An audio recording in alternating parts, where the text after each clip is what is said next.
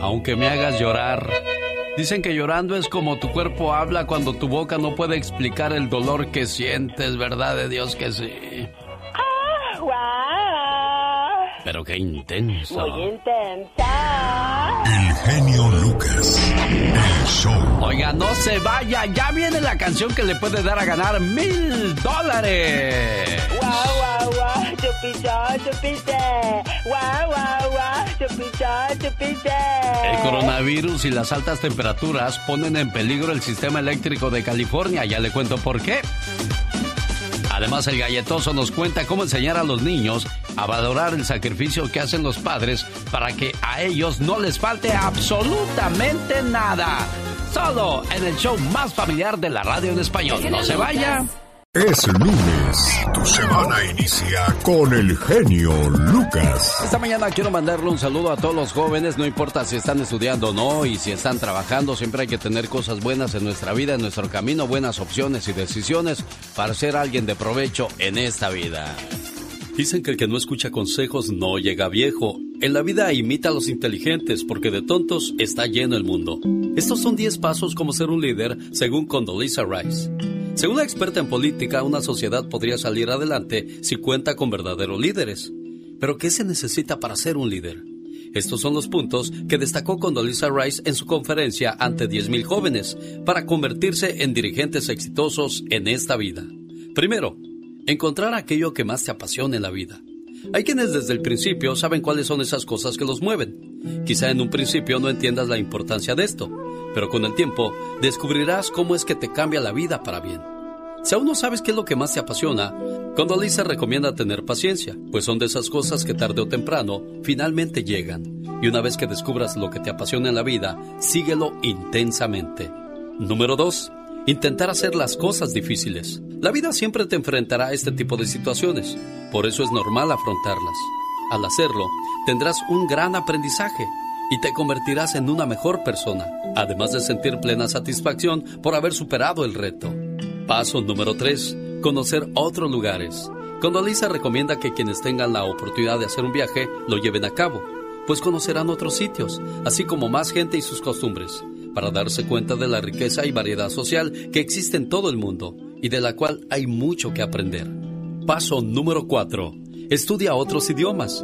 Este punto va muy ligado al anterior, ya que las diferentes lenguas ejemplifican que en la Tierra existen cientos de seres humanos distintos, de los cuales hay mucho que aprender. Y para poder hacerlo, qué mejor que acercarte a ellos, hablando su mismo idioma. Si lo haces, los convencerás, te seguirán y apoyarán todas tus ideas. Número 5. Escucha a la gente mayor. Acércate a ellos y platica con esas personas con más años y que tienen mucha experiencia. Siempre te darán un buen consejo para resolver cualquier problema, pues siempre tendrán cosas interesantes que compartir contigo. Número 6. Sigue educándote. Es indudable que los estudios cambian la vida y transforman a una persona. Condoleezza Rice aseguró que la educación finalmente es un privilegio que no todos pueden llegar a gozar en este mundo. Así es que aprende todo lo que puedas y ponlo en práctica. Siempre muéstrate agradecido por haber tenido la oportunidad de tener estudios y convertirlos en un bien. Número 7. Ayuda a otros menos afortunados en lugar de burlarte. Mantén una actitud humilde. Si tú tienes los medios para ayudar a alguien, no lo pienses y hazlo. Verás que te sentirás una mejor persona después de haberlo hecho. 8. Mantente siempre optimista. Quizá el momento en el que vivimos no se presta mucho para hacerlo. Sin embargo, lo mejor es ver las cosas desde su mejor ángulo. De seguro, en más de una ocasión pensaste que alguna cosa era imposible de llevar a cabo, y hoy es toda una realidad. Nadie quiere seguir a una persona pesimista, solo aquella que sepa ver las cosas buenas de la vida. 9. El tener responsabilidades no implica que te enfoques exclusivamente a ellas. Date tiempo para estar con tus amigos, con tu familia y de hacer lo que más te gusta. El que te des tiempo para hacer todo lo que te gusta, incluido el trabajo, te harán una mejor persona y por ello un mejor líder. Recuerda siempre esto, primero la obligación y después la diversión. Por último, muéstrate siempre seguro. Haz las cosas de manera correcta y esto te dará seguridad de manera automática. Si andas por el mundo con esa actitud, muchos adeptos, tenlo por seguro que te seguirán. Sí, señor, y acuérdate, hay que seguir a los inteligentes porque de mensos. Y acuérdese, en la vida hay que seguir a los inteligentes porque de mensos ya está lleno el mundo, digo. El genio Lucas. El chico no es malo, le hace falta cariño. Dicen que cuando la gente no tiene que hacer, se pone a hacer cada cosa, como por ejemplo un insólito cementerio en el que no han enterrado ni un solo cadáver, más sin embargo, este panteón ya está lleno. Los creadores del cementerio sin cadáveres de Galicia, España, son anónimos. El panteón existe desde la década de los 60. Tiene casi dos hectáreas de terreno bardeadas, en cuyo interior solo hay tumbas, criptas y sepulturas vacías. Las piezas de piedra, mármol y granito fueron conseguidas de los desechos de otros panteones. Se trata simplemente de un panteón en broma, pero cuyos fines son muy serios, pues la gente va a enterrar ahí las cosas y sentimientos más extraños. En ese lugar existen increíbles criptas con las más descabelladas leyendas, como por ejemplo en el extremo oriente del lugar está la tumba del olvido, otra fosa famosa de la breve vida de muchas personas que enterraron ahí su pasado como amores olvidados que fallecieron en su corazón. El 25 de diciembre de 1993, Néstor Jiménez de Fuente Rosa vino a sepultar aquí su espíritu navideño. Desde entonces no volvió a celebrar la Navidad. El 14 de mayo de 1995, Álvaro N., de Vigo, España, vino a enterrar su pasado homosexual. El 5 de septiembre de 1996, Ana Berta Yepes de Madrid enterró el recuerdo de su pureza que le fue arrebatada en una violación. El 27 de noviembre de 1996, Roberto Villegas, de Fuente Ovejuna, vino a enterrar su rencor contra su mejor amigo, quien se quedó con su mujer. Todas las tumbas están olvidadas por sus dueños. Los turistas no se cansan de fotografiar los despojos semiderruidos de piedra. Existe una gran cripta en medio del cementerio, la única tumba que sí es recordada por mucha gente y casi siempre tiene flores y coronas a su alrededor principalmente el 14 de febrero. Se trata de la tumba del amor, donde hombres y mujeres que se separaron de sus parejas porque el amor se les acabó, llegan ahí a colocar una sencilla ofrenda floral, aunque usted no lo crea. Un buen motivo más para escuchar radio por las mañanas. El show del genio Lucas. Rosmarie Pecas con la chispa de buen humor. Yo no quisiera que pensaras que aprovecho nuestra historia para escribir una canción y de lo triste hacer victoria. Señoras y señores, aquí con ustedes, Genón Álvarez. Sí, señorita Rosmar, porque ah, cómo come este chamaco.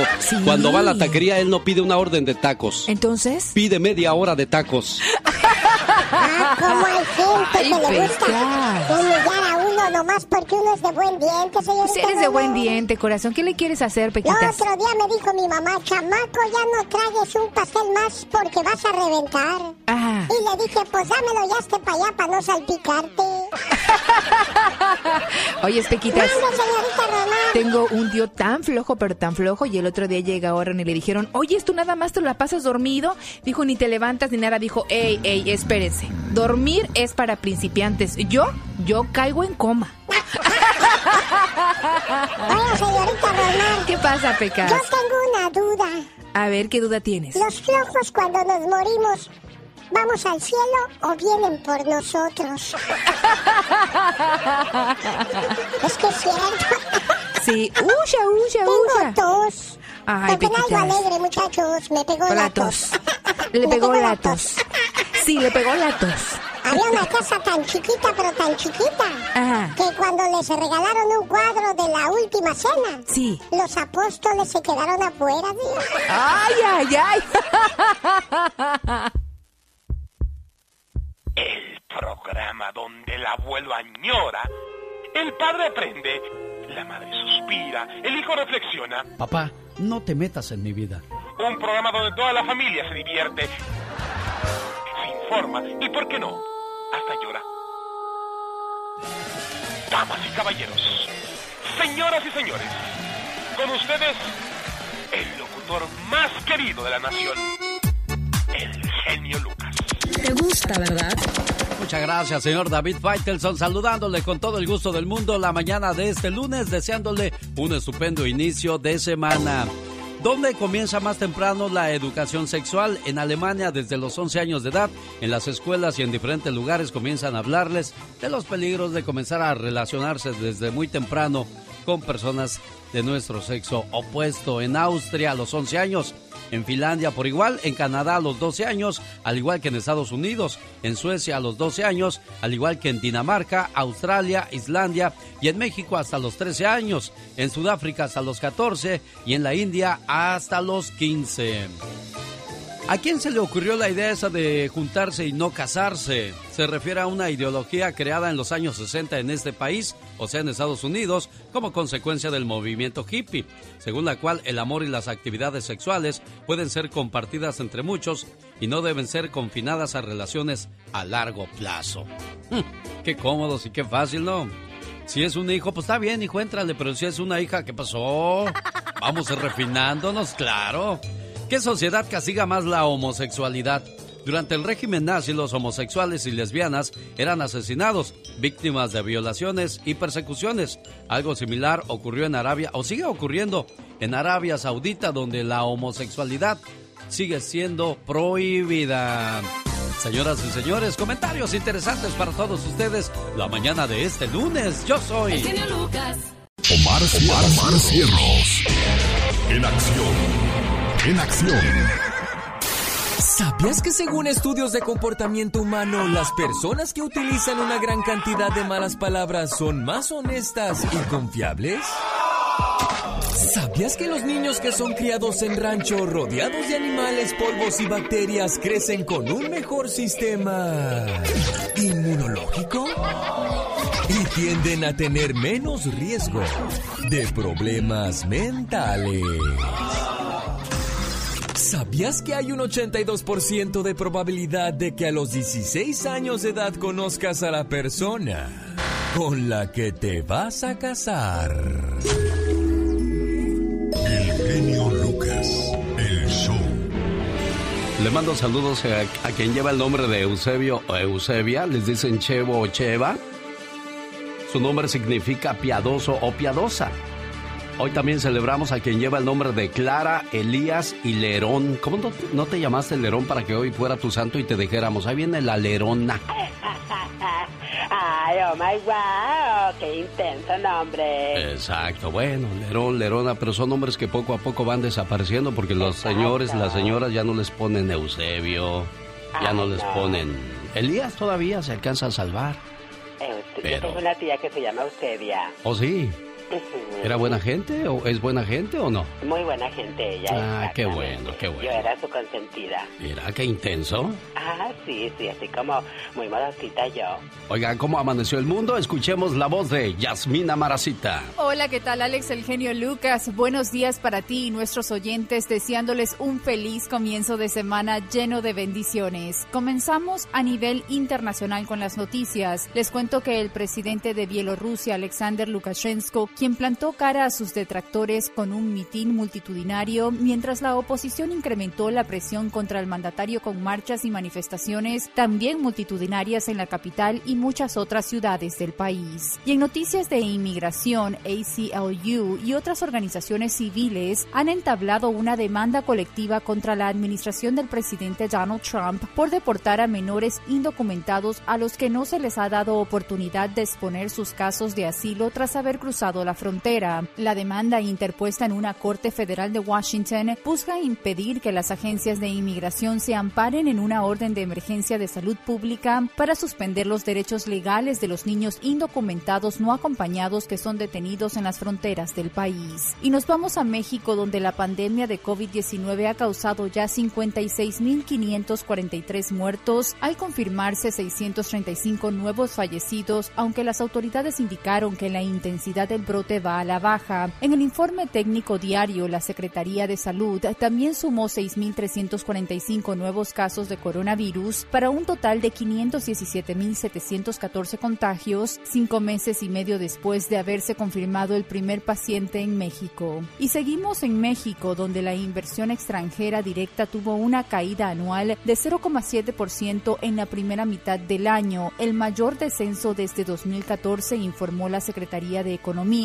Cifras preliminares indican que de enero a junio de 2020 se captaron 17.969,3 millones de dólares, lo que implica 133,1 millones de dólares menos que los 18.102,4 millones de dólares del mismo periodo del año anterior, precisó la dependencia en un comunicado. Y finalizamos con el último recuento de contagios aquí en Estados Unidos, que alcanzó la cifra de 5.388.931 casos confirmados de COVID-19 y la de 169.841 fallecidos, de acuerdo con el recuento independiente de la Universidad Johns Hopkins. Este balance es de 43.321 contagios más y 528 muertes más que la jornada anterior a la misma hora y acerca a Estados Unidos a la cifra de 170.000 fallecidos por la enfermedad. Es todo de mi parte deseándoles que todas sus metas se hagan realidad en esta semana que apenas y les invito a seguir en la grata compañía del show de Alex el genio Lucas y también a seguirme a través de mis redes sociales en las plataformas de Facebook como Yasmina Maracita y también en Instagram como Yasmina Maracita Espinar. Sígala, por favor. Muchas gracias, Yasmina Maracita. Caray, eso del COVID-19, en lugar de ir descendiendo la cifra, cada vez vemos más y más. Por favor, siga tomando las medidas necesarias para evitar contagiarse y deje de decir eso de, no, esto es un invento del gobierno. Eso no es cierto. Eso desgraciadamente es una cruda realidad. A menos de tres meses de las elecciones presidenciales en Estados Unidos, ¿qué está haciendo el gobierno de Trump para que se pierdan algunos votos? ¡Descúbralo! De Monterrey, Nuevo León, México, los cadetes de Linares, el servicio de inmigración se paralizará sin presupuesto adicional. ¿Qué pasará si se paraliza? ¿Y cuándo pasaría esto? El abogado Jorge Rivera nos cuenta más adelante estas noticias de inmigración. El genio Lucas. Señoras y señores, niños y niñas, esta es la chica sexy. Oh my. Saludo para la gente que disfrutó en grande el fin de semana, hicieron su carne asada, se reunieron poquito, no se reúnan de muchos, créanme, eso del coronavirus, basta con que alguien llegue con los primeros síntomas y no les diga y con eso ya embarcó a todos. Exactamente, hay que tener conciencia, mucha precaución. ¿Y tú cómo te fue con la comida, criatura del Ay, Señor? Dios santo, me dije a mí misma, Juana, deja de comer, que estás engordando. Ay, pero yo seguí comiendo porque yo no me llamo Juana, me llamo Katrina. Oiga, a propósito de esas cosas, ¿alguien sabe de brujería? Es que, es que necesito un amarre. Un amarre, ¿y Sí, un amarre de tripas para ya no seguir tragando tanto.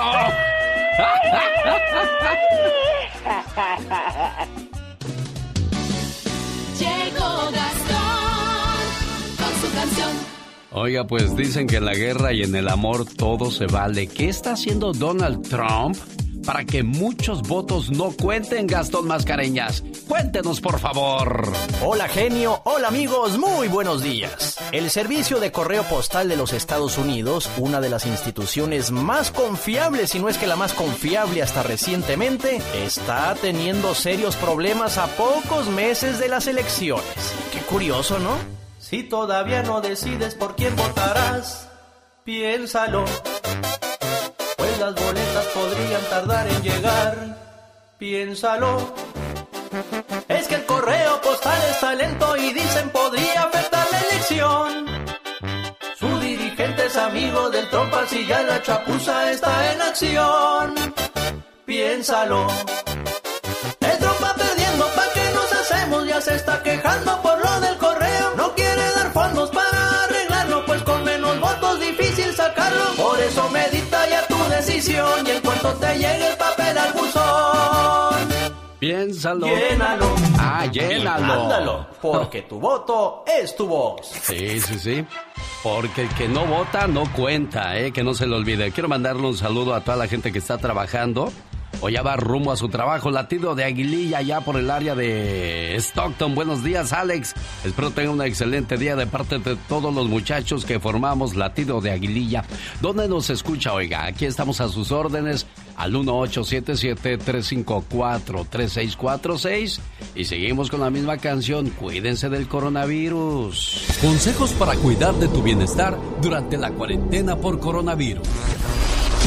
Atiende tu salud mental. Si tienes la oportunidad, habla con tu psicólogo y pregunta si pueden realizar secciones a través de videollamadas.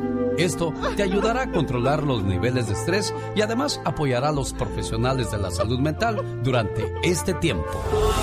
Además, si estás buscando consejos de salud, el sitio oficial de la Organización Mundial de la Salud OMS ofrece buenas guías para aprender a cuidar de ti mismo. Si con dinero te compran, probablemente no vales mucho. Jorge Lozano H. Más adelante, con el genio Lucas. El genio Lucas. El show. Hay muchachos que les molesta que los pongan a hacer cosas en la casa. A ver, hijo, saca la basura, ayúdame a lavar el carro, ayúdame a pintar aquí, a arreglar allá. Y no, no, no, no, no. Es un cuento de nunca acabar. No, no, no quiero. ¿Y luego? ¿Y qué hace uno ahí, qué hace uno ahí, señor Andy Valdés?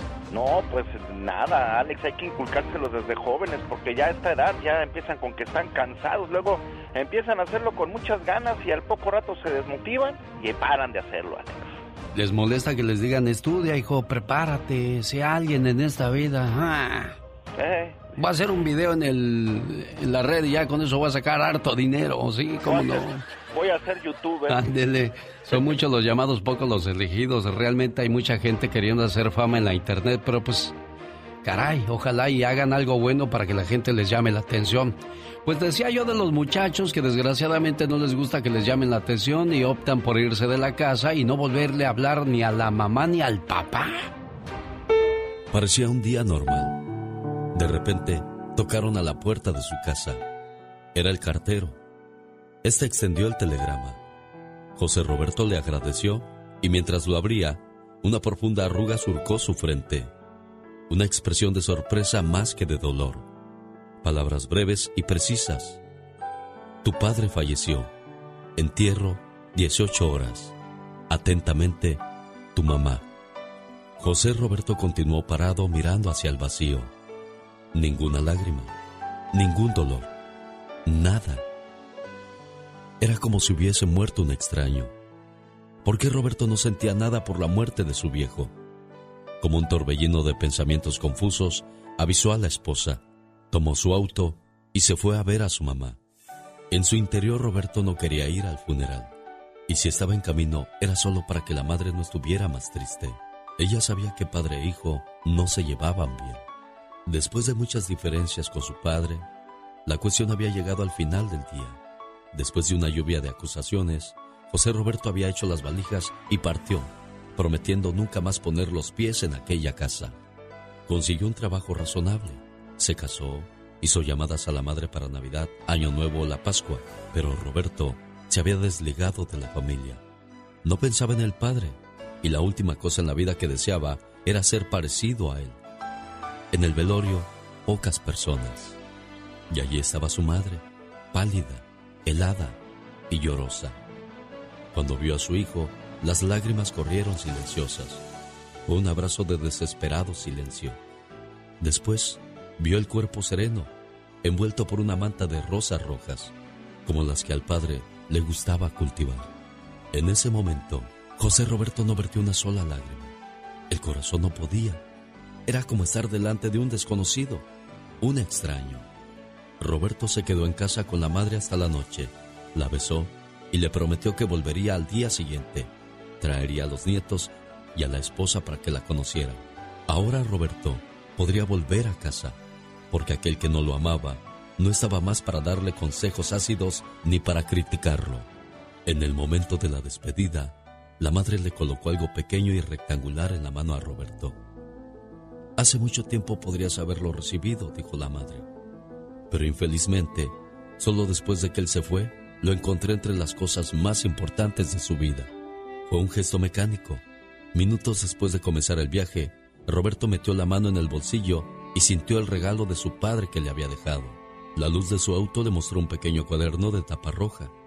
Roberto lo abrió curioso y lo primero que vio fueron páginas amarillentas.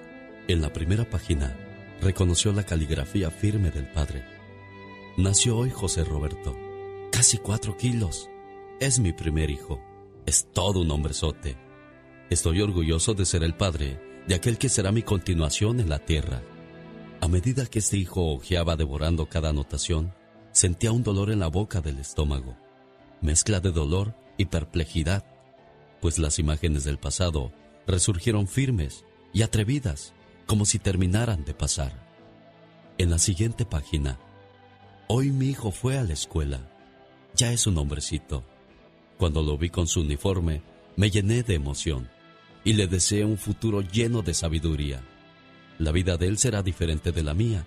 Yo no pude estudiar por haber sido obligado a ayudar a mi padre. Para mi hijo, deseo lo mejor. No permitiré que la vida lo castigue como lo hizo conmigo. Otra página más. Roberto me pidió una bicicleta. Mi salario no me alcanza, pero él se la merece porque es un niño estudioso y dedicado. Pedí un préstamo que espero pagar con horas extras, pero a mi hijo le daré su bicicleta. Al leer eso, José Roberto se mordió los labios. Al continuar leyendo, José Roberto recordó aquella noche que no lo dejaron ir al baile.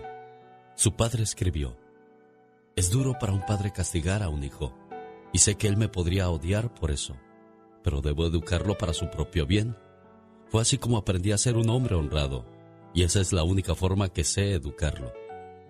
Las páginas continuaban con cortas y largas anotaciones, y ahora José Roberto estaba teniendo la prueba que debajo de aquella fachada de fortaleza había un corazón tan tierno y lleno de amor. Por fin José Roberto llegó a la última página, aquella del día en que había partido su padre. Dios, ¿qué hice mal para que mi hijo me odie tanto? ¿Por qué soy considerado culpable si no hice nada, sino intentar transformarlo en un hombre de bien? Mi Dios, no permitas que esta injusticia me atormente para siempre. Ojalá un día Él pueda comprenderme y perdonar por no haber sido ser el padre que Él merecía tener. Después, no había más anotaciones, y las hojas en blanco daban la idea de que el padre había muerto en ese momento. José Roberto cerró deprisa el cuaderno y el pecho le dolía. El corazón parecía haber crecido tanto que luchaba para escapar por la boca. En ese momento, detuvo el auto y desesperado salió casi corriendo porque necesitaba aire puro para respirar. Roberto quiso gritar, procurando agarrar al viejo para sacudirlo y abrazarlo, pero solo encontró el vacío. Inmediatamente dirigió su auto hacia la casa. Al llegar, había una raquítica rosa roja en el jardín. El sol terminaba de nacer. Entonces, José Roberto acarició los pétalos y recordó la mano del padre podando y cuidando con amor aquellas flores. Porque nunca percibió todo esto antes. En ese momento, lágrimas brotaron de sus ojos y levantando la vista hacia el cielo, sonrió y se desahogó con esta confesión.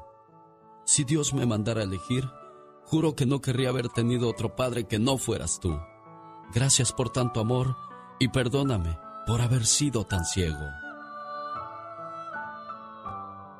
Hoy día, habla, disfruta, abraza, besa, siente y ama a todas las personas que puedes ver y tocar, porque mañana ya no estarán aquí.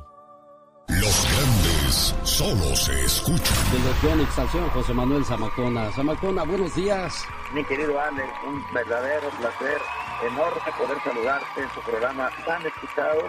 De verdad, mi gran amigo, Eugenio Lucas, y decirte que te quiero mucho. Gracias, Alex. Lucas, nunca lo voy a olvidar y lo voy a tener siempre en mi mente y, y en mis oraciones. Lo importante que eres en su vida.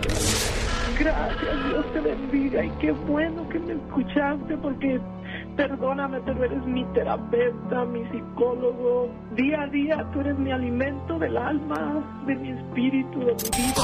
Señor Rodolfo, buenos días. Buenos días. Muchas, muchas gracias de veras. En muchos años pues, no había recibido algo así. Muchas gracias. Alex, el genio Lucas. Es el grupo Bronco y él es mi amigo César de Tucson, Arizona. César, ¿en qué año llegaste a los Estados Unidos? En el 2005. En el 2005. 15 años tuvieron que pasar para que agarraras tus papeles, César. No, fíjate que sí pasaron 15 años, pero tenía mi visa, iba Ajá. y venía. Pero Ah. pasaron 6 años para poder salir ya después, se me venció. Sí. 6 años, se me murieron dos hermanos y pues no pude salir, uno de diabetes y uno de cáncer y pues aquí, aquí todo amarrado, pero gracias a Dios ya mi hija me arregló y, y ya estamos este, listos para ahora este fin de semana irnos a dar la vuelta para, a Torreón, Coahuila. A Torreón, Coahuila. Después entonces de, de seis años eh, regresas Seis años. y vas a, a regresar pues por la puerta, ahora sí Sí, como se dice, una- por la puerta grande. felicidad ¿no? muy grande. Sí. Yo y, mi, yo y mi esposa. Mira, qué bueno, César. Y Pues todo, todo está hecho por la mano de Dios. También mi esposa tiene una hermana ya que ahorita está un poco mala, la van a operar de un tumor en la cabeza y, y pues vamos también a aprovechar para eso, para darle la vuelta a ella también y, y yo a ver mis hermanos, los que me quedan allá, me quedan todavía cuatro hermanos todavía. qué bueno, me da mucho gusto que compartas con nosotros tu alegría y, y- y que esta llamada de alegría eh, llene de optimismo a aquellas personas que llevan muchos años sin poder arreglar sus papeles y que ojalá y, y pronto puedan, puedan también como tú. Pronto también sientan esa, esa felicidad que siento yo ahorita. Sí. Ya estoy deseando para que el jueves, ya el jueves es el último día que trabajo y cuando vamos el viernes, primero Dios. Mira, qué bonito. ¿Van a ir que en, en avión, César? No, no, en autobús aquí, de aquí de Nogales, aquí estoy en Tucson, de aquí de Nogales salimos en autobús. Ah, Son bueno. 18 horas, está largo el tirón, pero Ay, ay, ay. son 18 horas. Bueno, Sí, pero vas a ir disfrutando cada kilómetro de tierra, Sí, de, sí. de nuestra tierra que vas a ir viendo. Cuídate mucho, que te la pases muy bien Gracias, y señor. gracias, César. Dios te bendiga a ti y a tu señora esposa y qué bonito que podrán disfrutar una vez más de toda la familia. Humor con amor. Rosmarie Pecas.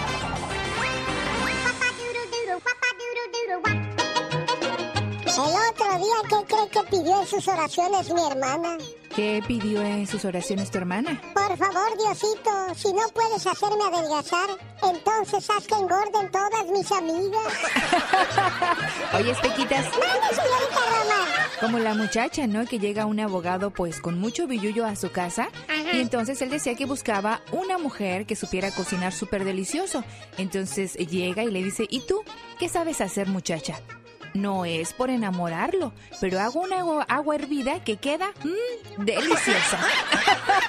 ¿Qué más saben hacer las muchachas de hoy, señorita Roma? Oye, Espequitas. ¡Mande, señorita Roma! Todos los hombres son iguales, corazón. Egoístas. No casados. ¿Qué es una abeja en un gimnasio? Me imagino que viendo ahí a los abejos. No. ¿No? Una abeja en un gimnasio hace zumba. Yo tengo dos noticias, una buena y una mala. A ver, corazón, ¿cuál es la Le buena? dijo la mamá a su hija, no a usted. Ah, señorita ok, ok, Mamá, corazón. te tengo dos noticias, una buena y una mala. Primero la buena, hija. Muy bien, mamá. Pasé una prueba. Ay, qué bueno, mija. ¿Y la mala? Que era una prueba de embarazo, mamá. Andy Valdés. En acción. Oiga, a una persona que está pasada de peso o a una persona que se le está cayendo el pelo, no se lo diga, créamelo, él o ella ya lo saben. Correctamente. Hay mucha gente que no, tiene tacto para hablar y suelta las cosas como si nada, ¿no, señor Andy Valdés? Sí, no, es gente pues que bueno, no tiene ahora sí que sus sentimientos a, a- a, pues, a flor de piel y anda lastimando por ahí a toda la gente. Oye, ahora que he estado haciendo mis Facebook Live, no me gusta una cosa, ya, ya se me ven muchas, ya se me ve que me falta tierra en la azotea, señor Andy Valdés. Ayer me levanté bien temprano, pienso y pienso, y, ¿qué hago? ¿Qué hago? Bueno, mientras no tenga una enfermedad grave está bien. Y ahí me puse a buscar cosas y me di cuenta que aceite de coco o de oliva, media taza, se le pone dos cucharadas de ginger molido, se revuelve y se va aplicando, luego se cubre con una bolsa por media hora y dicen que hacerlo una vez por semana eso sirve. Voy a ver si es cierto, oiga, porque ya, ya me desesperé, pero bueno. Son gajes del oficio. Y a veces yo digo, bueno, si, si Manuel el Loco Valdés, Don Ramón, que son tus tíos, les faltaba tierra en la azotea y ellos que tenían dinero, ¿por qué no arreglaron esa situación? ¿O nunca les incomodó Andy? No, pues bueno, nunca les incomodó. Es que ya ves que el loco Valdés pues, se dio a conocer así y pues por eso era el loco. Y, y pues bueno, uno de los que sí, este, por ejemplo, don Julio Alemán, Alex, que fue este, pues calvo desde muy joven, él usaba bi- bisoñé y no mucha gente lo sabía que don Julio Alemán lo usaba. Bueno, hay gente que sí no se le nota, pero otros son muy obvios y qué pena con eso, señora. Bueno, ¿qué pasaba en 1969 en el el mundo del espectáculo. ¿Cómo están familia? Bienvenidos. Nacía la actriz mexicana de Daniela Castro, Alex, hija de un integrante del grupo de los hermanos Castro, del señor Javier. Esta muchacha actuó en telenovelas como Un Nuevo Amanecer, Mi Segunda Madre, Cadenas de Amargura, pero cómo olvidarnos que tuvo un romance al lado de Raúl Araiza, el negro, y vaya que se daban hasta con la cubeta, Alex, dicen que pues se pegaban ahí en los teatros donde se presentaban y todo, pero bueno, llegó un joven político a la vida de, Daniela, que es el, el de apellido Ordaz, y se casa con ella y la vuelve pues ahora sí que de, la, de la sociedad, de la política en México, pero cómo olvidarnos que la que está cumpliendo 51 años, pues el año pasado la agarraron robando allá por Texas. Una relación muy tóxica, caray. Oiga, y ahora que compartía yo ese remedio natural para que te crezca el pelo, no sé si alguien quiera compartir alguno con nosotros. Aquí esperamos información con mucho gusto. Ahora usted infórmenos. En 1992 se enfermaba uno de los grandes cómicos de México, señor Andy. Sí, Alex, desgraciadamente, imagínate, enfermaba muy gravemente el señor Antonio Espino Clavillazo y hay que recordar que Clavillazo fue el que pues eh, compuso esa frase, el creador de esa frase de pura vida, no más. Y gracias a esa frase, pues en Costa Rica la adaptaron y por eso es que dicen que es pura vida allá en Costa Rica, Alex, pero en un día como hoy, en 1992, pues ahora sí que enfermaba muy gravemente el señor Antonio Espino Clavillazo, el que con todo su dinero que ganó en sus películas, Alex, inteligentemente compró terrenos a diestra y siniestra en satélite y gracias a Dios por eso dejó a su familia muy bien parada, pero imagínate, iniciaba la diabetes terriblemente, la cual pues con un paro cardíaco terminaba con su vida a la edad de 83 años, Alex. Santo llamando a Demon, Santo llamando a Demon. Responde Demon. Aquí estoy, Santo, listo para ayudarte a enfrentar a los criminales. Gracias, Demon. Ahora nos juntamos. En 1958, esas eran las voces que se escuchaban en el cine, que no eran ni del Santo ni de Blue Demon, señor Andy Valdés. No, no eran de ellos, Alex, eran de Bruno Rey, de Víctor Alcocer, de Julio Lucena, actores que le dieron vida a estos grandes luchadores y que gracias a sus voces nos atraparon, ¿no? Bueno, y al enigma de sus máscaras, ¿no? Blue Demon, El Santo, cómo olvidarnos también del Mil Máscaras. Y bueno, Alex, cabe destacar que en un día como hoy incursionaba en el cine El Santo, el enmascarado de plata, y llegaba con grandes estrellas y bueno, de la mano de grandes y bellas de ese tiempo como Lorena Velázquez, como otras más, Alex pues iniciaba la carrera de, de películas de luchas, las cuales después terminaban inclusive en historietas, porque también tenía su propia historieta El Santo. Así es que películas como Santo contra las momias de Guanajuato, contra las mujeres vampiro, pues imagínate, empezaban en el cine en un día como hoy, donde los cines se abarrotaban, ¿eh? Por ver al enmascarado de plata. ¿Qué pasaba en 1958 en el mundo, oiga?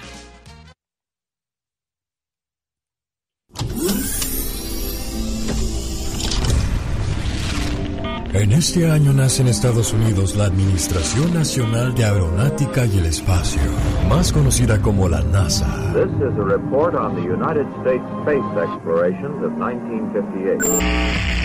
Al igual nace AARP, esto en favor de millones de jubilados, pues es la mayor organización sin fines de lucro que vela por el bienestar de millones de personas mayores de 50 años.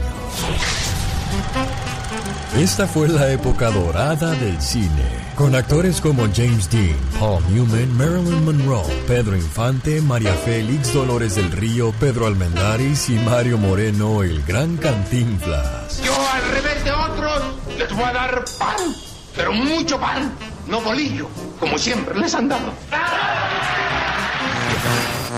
El 6 de febrero del 58 en el aeropuerto de Munich-Rem se estrella el avión en el que viajaba el equipo inglés de fútbol Manchester United, causando la muerte de 24 personas, incluyendo 8 jugadores. On the fringe of a Munich airport lies the wreckage of an airliner. Tragedy enough at any time. But in that plane were a group of young men who were almost the personal friends of millions. Manchester United, the finest soccer team Britain has produced since the war. En este año nacen famosos como Jorge Ramos, Prince, Andrea Bocelli, Manuel Mijares, Ellen DeGeneres y Madonna.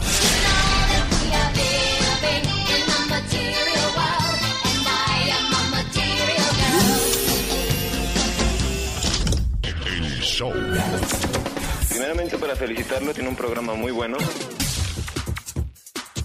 Cada día está más bonito. Y es muy agradable. Para darle las gracias a... chido, chido, chido.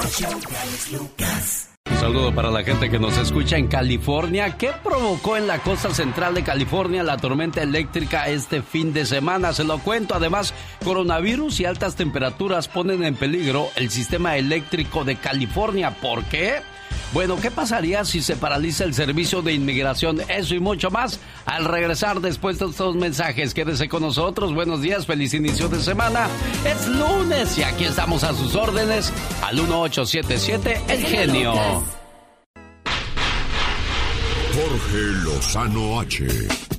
Jorge Lozano H. Sus consejos y estrategias están específicamente diseñadas para ayudarte a capitalizar de tus relaciones sociales y llegar al máximo de tu potencial. Es conductor de la sección El Buen Comentario y titular del noticiero Info 7 Express para todo México. Genio Lucas. El sobrino del doctor César Lozano H participa también con nosotros en el programa. Jorge Lozano H que nos habla acerca de las suegritas. Oiga, ¿le tocó una suegra de oro o una suegra de terror? Cuéntenos, Jorge. Gracias, mi querido Alex. Oye, por alguna razón en nuestra cultura y en nuestras relaciones hemos construido a una villana universal. Le llaman la suegra. No sé si lo ha notado, pero cómo se habla mal de las suegritas, a veces sin razón o a veces con mucha razón. Hay dos personajes que a lo largo de la historia el latino no quiere que se le aparezcan. Uno es el chupacabras y otro es la suegra. A muchos se les cae el mundo cuando su pareja les dice las palabras mágicas. Mi amor, se va a venir mi mamá a la casa a pasar unos días nada más. Haga de cuenta que le dijeron que se va a venir Hitler a pasar unos días. Son de esos mendigos que ven a la suegra barriendo, batallando con la escoba y le preguntan, ¿qué pasó suegra? No arranca. Oiga, ¿por qué somos tan gachos con las suegras? ¿Realmente la suegra es causal de discusiones en la pareja o es solamente el mito que surgió a partir de una que otra suegra complicada? Un reciente estudio reveló las tres cosas simples y sencillas que una suegra pide de sus yernos y nueras para ser feliz. A ver si le suenan. Número uno, que sean trabajadores. Mira, las suegras podrán aguantar una nuerita o yernito malhumorado, impuntual, poco detallista, que no se acuerde de su cumpleaños y que nunca le marque para saludar, pero con que no salga flojo, con que cumpla en su casa, con sus hijos, que no se rinda en sus labores y que no sea arrastrada. Con eso ya lleva las de ganar. Número dos, que valore lo que se llevan. Mira, dice una suegrita que lo que busca es vivir tranquila sabiendo que donde quiera que estén sus hijos, viven en un hogar donde hay amor y respeto. Un lugar del que no van a regresar llorando a los seis meses. Tantos años le tomó formar ese corazón de su criatura y no para que venga alguien a rompérselo en un minuto. Número tres, que le permitan disfrutar de sus nietos. Que los pueda ver crecer, que pueda tener tiempo para platicar con ellos, conocerlos y heredarles historias y lecciones de vida. Mire, según el estudio, una suegra o suegrito prudente no pide que le involucren en la educación de los hijos, pero sí que la dejen disfrutar del tiempo que pueda con ellos. Sin duda existen suegras y suegros que buscan meter sus narices donde no les corresponde, y hay algunos que son imprudentes y otros que se sienten mal por cualquier cosa, pero no todas las suegras son villanas, al contrario, muchas son apoyo incondicional, amigas. Usted quiere saber si le tocaron buenos segritos, échele un ojo a la persona que escogió de pareja, que la mayoría de las veces es el reflejo del trabajo de los padres, o a veces afortunadamente, mire, sacó nada más las virtudes y no lo malo. Yo soy Jorge Lozano H y les recuerdo mi cuenta de Instagram y Twitter para que me sigan, que es arroba Jorge Lozano H. Y los espero en Facebook como Jorge Lozano H Conferencias. Lo mejor siempre y mi cariño para todos.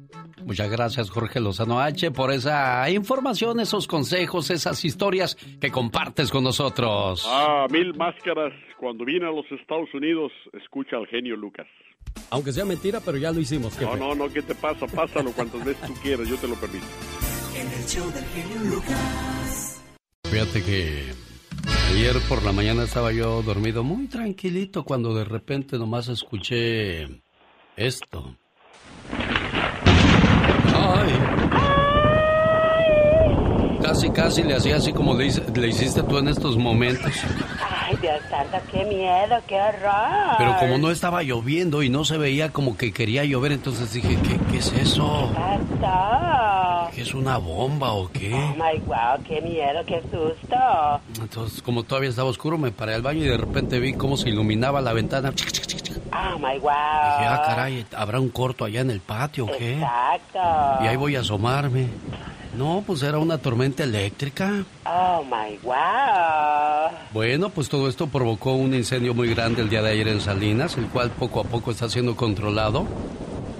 La lluvia y los relámpagos cayeron mientras la región vive una ola de calor, también el calor que ha azotado la costa central de California. Yo sé que para Mexicali 115 grados es normal en estos tiempos. Pero para, pero para nosotros 100 grados en Salinas, en Santa María, en San Diego, pues es mucho calor. Demasiado. Bueno, pues eh, las altas temperaturas se quedarán en la región por algunos días más todavía. Así es que hay que hidratarse y hay que cuidarse mucho de no andarse exponiendo mucho eh, al calor. Los relámpagos tienen un alert, en alerta a cuerpos de bomberos debido a la posibilidad de incendios forestales. En varias zonas se podía cortar el servicio eléctrico como medida de prevención. Las autoridades piden a la población conservar energía para evitar los apagones, tal y como ocurrió en el Valle Central y en la costa este fin de semana. El calor seguirá en la región por el resto de la semana. El miércoles espera 90 grados Fahrenheit en Oakland y 80 en San Francisco, se me hace que más. Y bueno, la lluvia y los relámpagos que vimos este fin de semana se deben a los efectos de la tormenta tropical Fausto en el Pacífico. Oh, ¿y ahora quién podrá defenderme? ¿Quién más? Patti Estrada desde Dallas, Texas. Buenos días. Hola, ¿qué tal Alex? Muy buenos días, buenos días a todo tu auditorio y de eso vamos a hablar precisamente en el siguiente segmento, en el noticiero de la inusual ola de calor en esta región en California y de las advertencias que están enviando las autoridades. De eso vamos a hablar en el siguiente noticiero, pero hoy a esta hora, Alex, pues eh, nos han preguntado mucho durante el fin de semana sobre si se puede viajar o no a México, si podemos regresar a Estados Unidos. Las personas que se encuentran en México, pues les comento que el gobierno de México en coordinación con el gobierno de Estados Unidos han extendido el cierre parcial de frontera hasta el 21 de septiembre. Solo se recomiendan viajes esenciales, es decir, viajes que tengan que ver con una extrema urgencia o una emergencia. La frontera entre México y Estados Unidos por tierra no está cerrada, está parcialmente cerrada. Esto quiere decir que pues sigue abierto al comercio internacional entre estos dos países. Además, sigue abierto para el transporte público. La gente, yo sé que hay camiones de autobuses que siguen saliendo a México y siguen regresando. La frontera aérea no veo que aplique esta restricción. Así es de que por avión yo creo que usted no tendría ningún problema en venir hacia Estados Unidos o en ir a México. Y también, punto y aparte, Alex, como sabemos que muchos de nuestros radioescuchas son traileros, les mandamos, por cierto, un saludo y les contamos que el IRS nos envió un comunicado de prensa que tiene que ver con un recordatorio a los traileros o propietarios de vehículos pesados y se trata de recordarles que deben presentar el formulario 2290 de declaración de impuestos sobre el uso de vehículo pesado en las carreteras. El formulario 2290 de pagar impuestos se debe de presentar antes del 31 de agosto de este año. Si usted no sabe o no está seguro que usted está entre este grupo de choferes, puede revisar el sitio del IRS y hacer clic en donde diga tengo que pagar impuestos sobre el uso de vehículo pesado en carretera, le aparecerá un breve cuestionario que debe de responder, entonces sabrá si debe o no pagar este impuesto. Para más información, www.irs.gov o algo más sencillo, comuníquese, llame a su preparador de impuestos para que le informe sobre este comunicado de prensa que envía el IRS exclusivo para nuestros amigos los traileros. Alex. Muchas gracias, Pati Estrada. Por cierto, más adelante el abogado Jorge Rivera nos habla de qué pasaría si se cierra el servicio de inmigración. Eso de la falta de fondos está provocando serios estragos y todo esto provocado por el coronavirus, Pati Estrada. Mm, caray, muy buena la pregunta, Alex. Y también mucha gente me, está preguntando. Ahorita muchos se han quedado sin trabajo. Eh, nuestros amigos, hermanos indocumentados, pues con hijos ciudadanos, me han preguntado y me dicen, oye, si pido ayuda de comida en iglesias, en organizaciones sin fines de lucro, ¿va a contar como carga pública? Yo digo que no, pero qué mejor que el abogado Rivera que nos explique, Alex. Se la pregunto, Pati Estrada. Esta es la radio en la que trabajamos para usted. Oye, Miguel Ángel. Ahí estás, Miguel Ángel. Aquí estoy, aquí estoy. Sí, qué difícil es no poder ayudar muchas veces a a los que queremos con, con situaciones como la que vive tu mamá, ¿no? Desgraciadamente sí, es, muy doloroso y desafortunadamente, ah, pues sí, eh, le dieron eh, primeramente el diagnóstico de COVID y, y eh, pues para todos fue como que muy difícil porque pues ya no podían verlo, eh, pues todo se desmoronó. Afortunadamente de, todo eso pues eh, al final sí les diagnosticaron que no tenía, que eso fue muy bueno para todos, ya fue como que un alivio, pero el mismo día que se nos dieron esa noticia, desgraciadamente falleció mi abuelo. Catalina Velázquez está en Guadalajara para ir a ver a su papá que estaba grave en el hospital y pues ya escuchamos lo, lo que nos contó Miguel Ángel y él quiere mandarle un mensaje de ánimo a su mamá preciosa. Gracias te doy Dios por darme la madre que hoy tengo y que quiero mucho. Su amistad, sus abrazos, su sonrisa, su cariño, su paciencia, sus consejos y todo lo bello que la vida tiene, ella me lo da. Y es igual que todas las madres, pues todas las madres son buenas. El amor de mi madre siempre es el mismo. Si soy bueno, ella es buena. Si soy malo, aún ella sigue siendo buena. Ella me cuida, me aconseja y a veces me corrige. Desde que nací soy como un árbol para ella. Desde que nací me ha estado regando con el amor de madre. Y al igual me sigue manteniendo recto. Su amor de mi madre no tiene medida. Todo me lo da. O me da lo necesario para ser feliz. Ella es la madre que se desvela por sus hijos, que se mantiene despierta a todas horas. Su amor es para siempre y no tiene horario. Ofrece su alimento para no ver sin comer a un hijo. Ofrece sus rezos a Dios para que no nos falte nada. Si se tratara de dar la vida por un hijo, una madre lo haría, porque el amor que ellas tienen no temen a nada por un hijo. Gracias, mamá. Es una manera de decirle gracias y pues... Gracias, hijo, qué sorpresa. Querer hacer algo más por usted para aminorarle su dolor, pero pues son cosas que donde no podemos hacer nada más que este tipo de, de mensajes.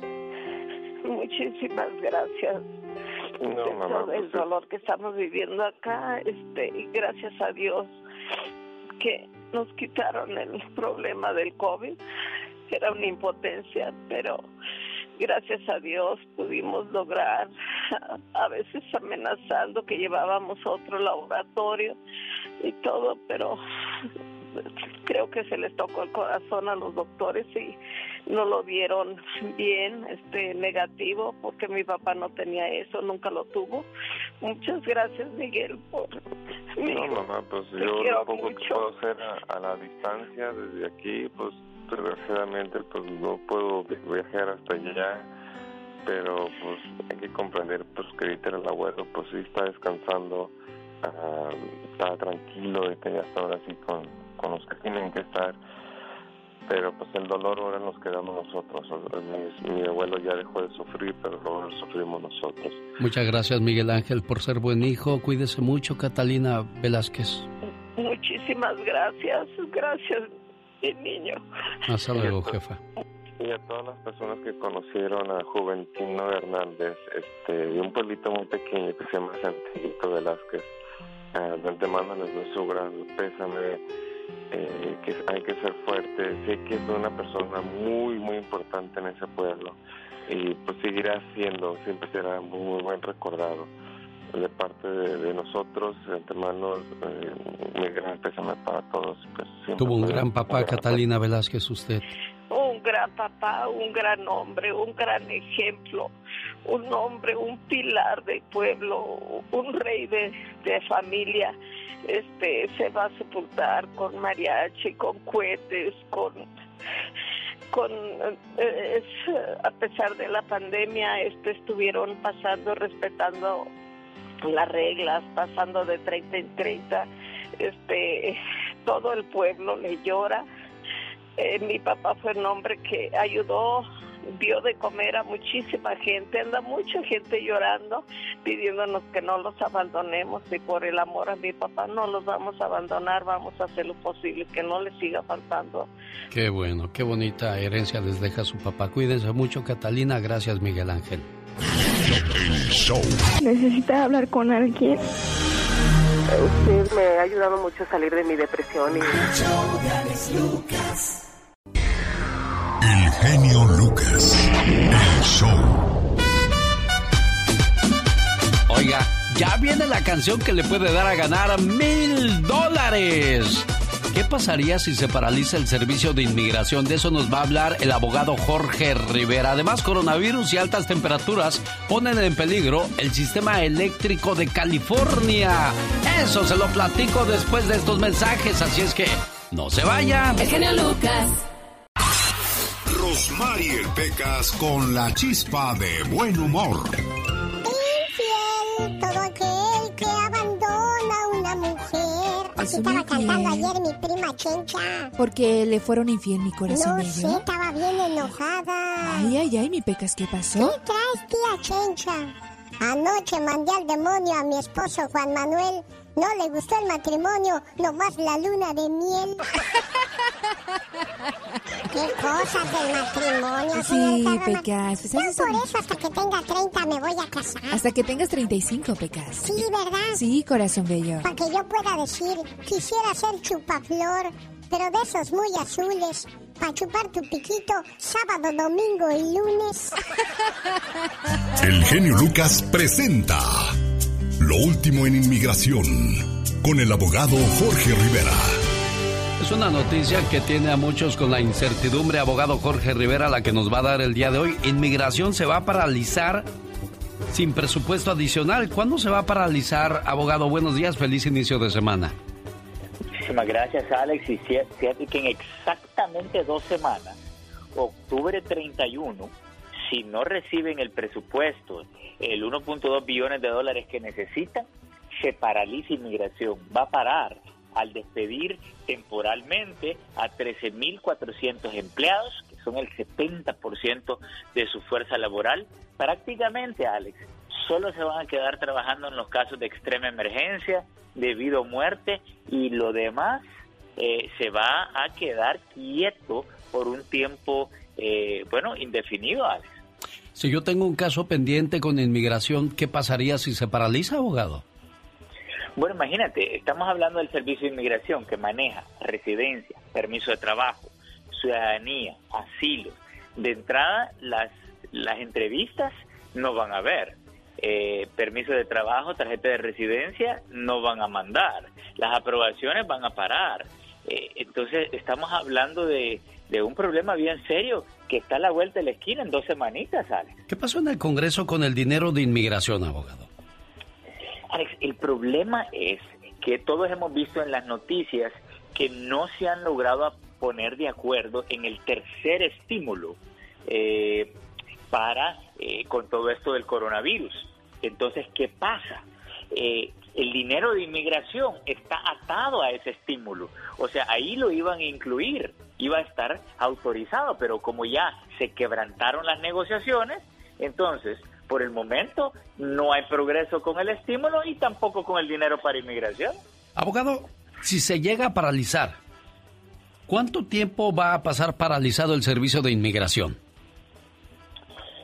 Bueno, mira, dentro de todo esto, esta es la buena noticia, ¿ok? Porque octubre primero comienza el nuevo año fiscal de inmigración y ahí reciben nuevos fondos. ¿Qué quiere decir?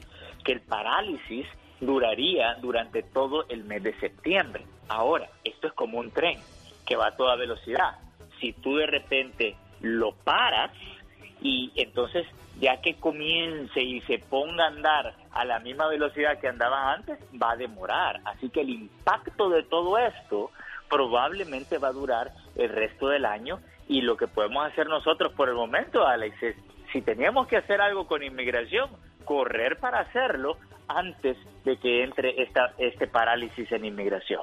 Oiga, abogado, le preguntan, soy indocumentado con hijos ciudadanos pequeños, no tengo trabajo, si pido ayuda para comida en iglesias y organizaciones sin fines de lucro, ¿cuenta como carga económica?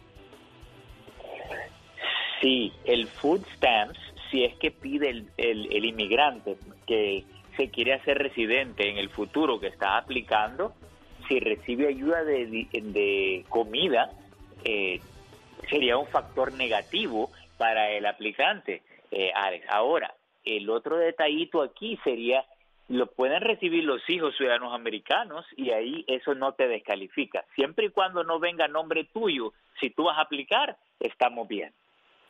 Abogado, otra pregunta. Un amigo está en México y dice que vio un anuncio de un abogado mexicano que ayuda a conseguir permisos de trabajo en Estados Unidos. ¿Abogados mexicanos pueden tramitar estos permisos, abogado? Mira, una persona en México te puede llenar los formularios, ¿ok?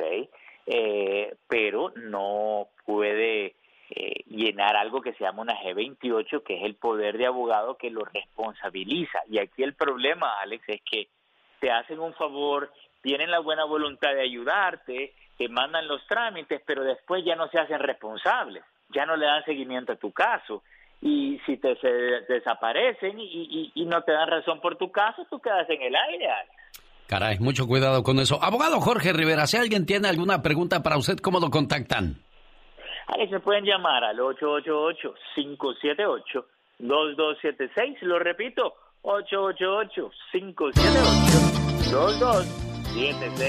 Como cada mañana de los días lunes, miércoles y viernes con nosotros el abogado Jorge Rivera. Ya viene la diva de México para hablarnos del amorcito que se traen Cristian Nodal y Belinda. El genio Lucas presenta el humor negro y sarcástico de la diva de México.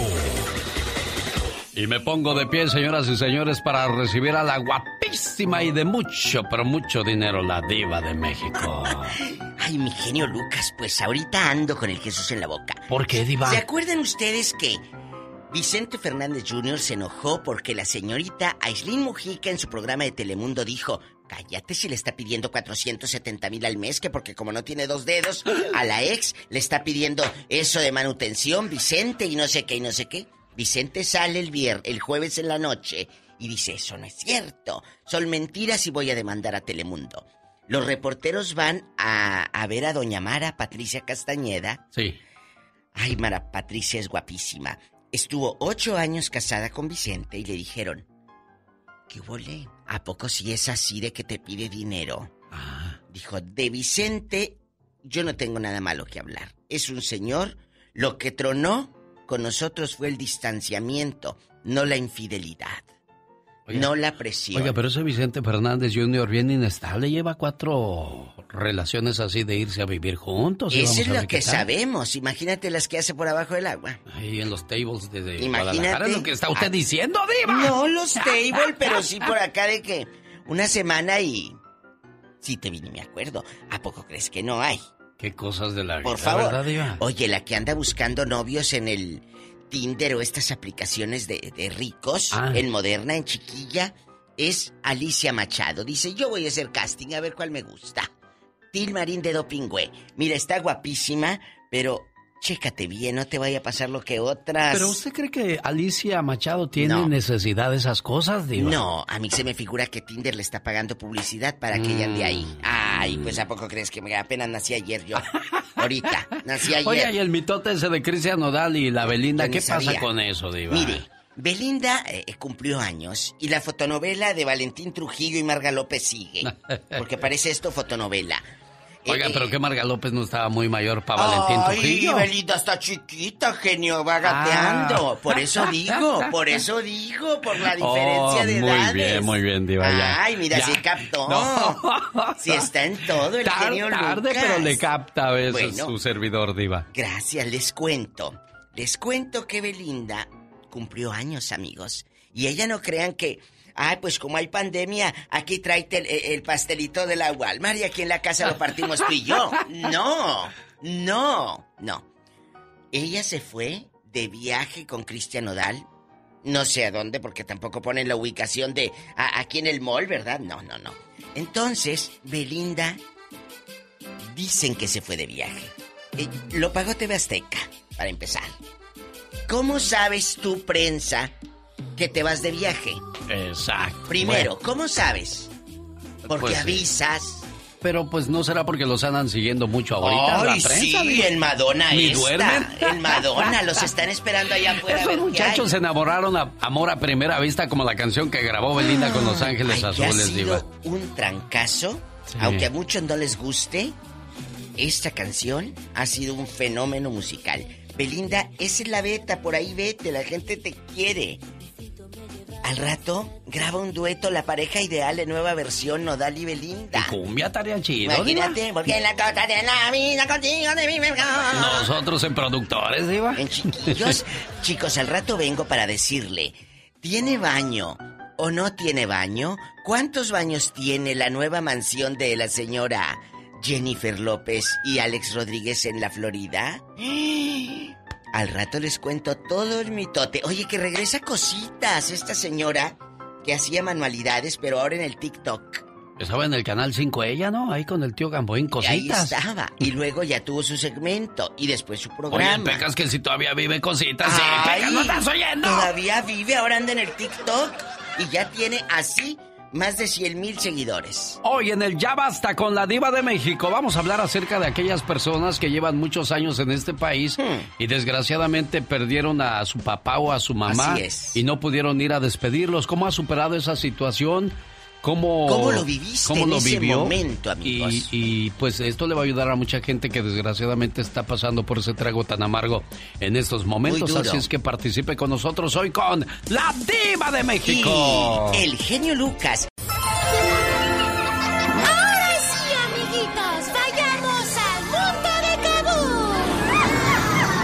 ¿Por qué es importante enseñarle a los niños a ser respetuosos y agradecidos con sus padres por todos los sacrificios que hacen ellos? De eso habla el galletoso en...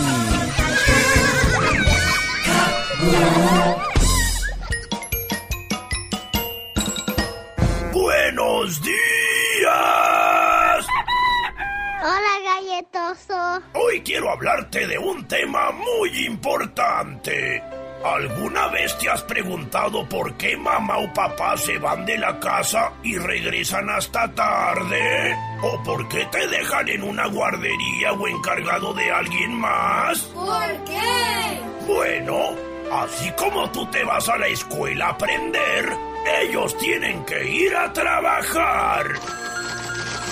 Porque si no trabajan, no podrían ganar dinero.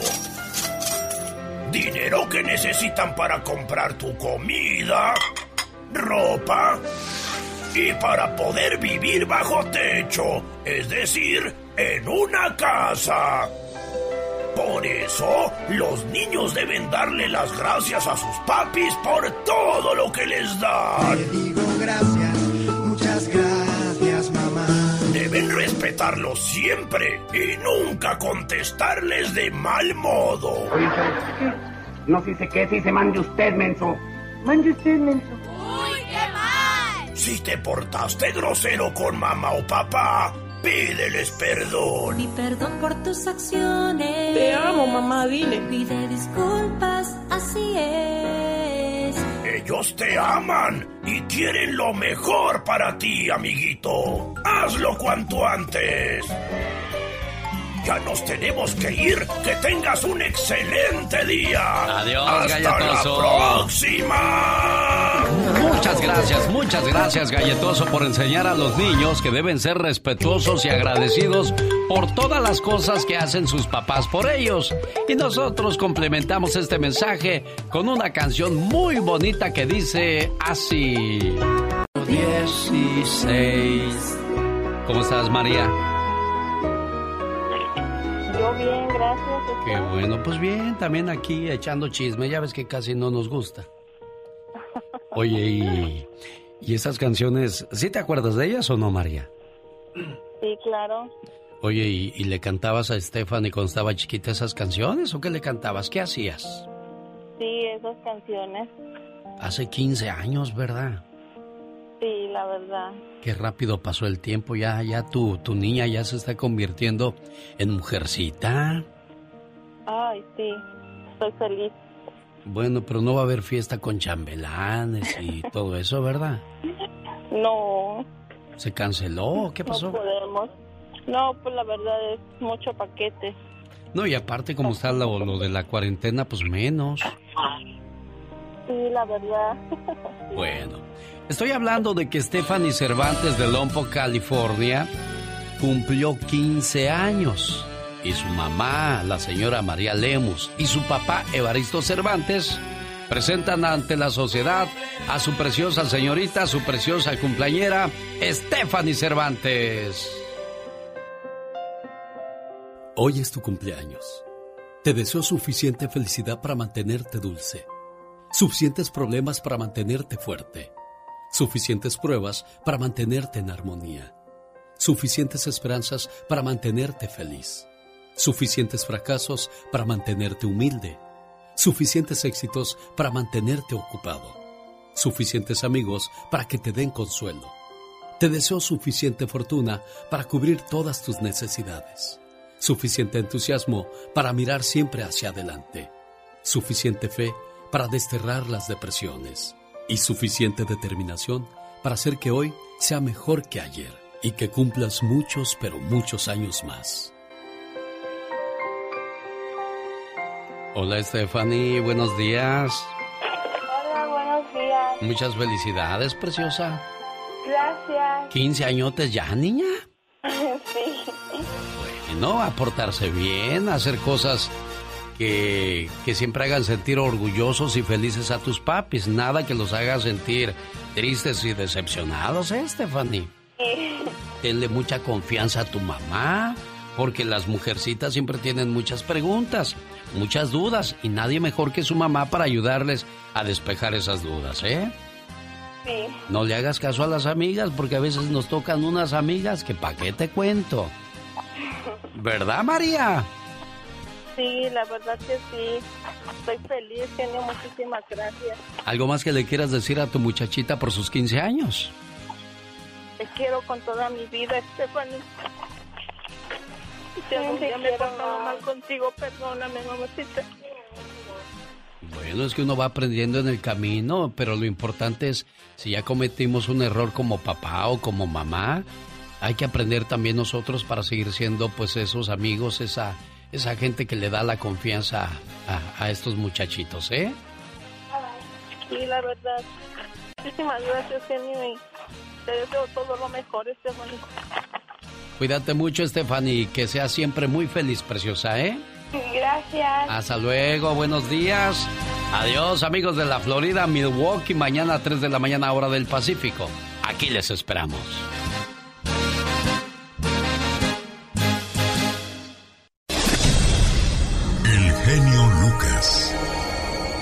Un saludo para la gente de Oaxaca, porque un día salí de Oaxaca, pero Oaxaca nunca salió de mí.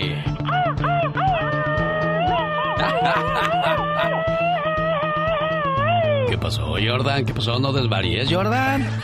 Pórtate bien, Jordan. ¿Cómo estás, Jordan? Buen día, Alex. Aquí saludándote desde Oaxaca. ¿Ya desayunaste, Jordan? Apenas vamos a desayunar chapulines. No, ya tan temprano los chapulines que no son esos para la cena o para la comida. No, en la mañana, porque en la mañana están fresquecitos. Oh, agarras energía. Es que dicen que los, los chapulines dan energía, ¿verdad? Sí, dan mucha energía, Alex. A ver cuándo vienes para acá, Oaxaca. La arriba ya he probado chapulines. ¿En qué, ¿En qué parte de Oaxaca estás tú, Jordan? Acá en San Antonino, Castillo Velasco. Eso, ahí está el buen Jordan reportándose desde el bello estado de Oaxaca. ¿Y saludas a quién, Jordan? Saludo a mi familia Aguilar Ambrosio, especialmente a mi hija que cumple este próximo sábado 22 años. Mira, qué bonito y sigue creciendo la familia y que Dios los bendiga. Y así saludamos a la gente que se reporta con nosotros desde México. A ver, muchacho, prepárate el grito ametralladora bien fuerte, ¿eh? porque quiero decir, un día salí de Sinaloa, pero Sinaloa nunca salió de mí.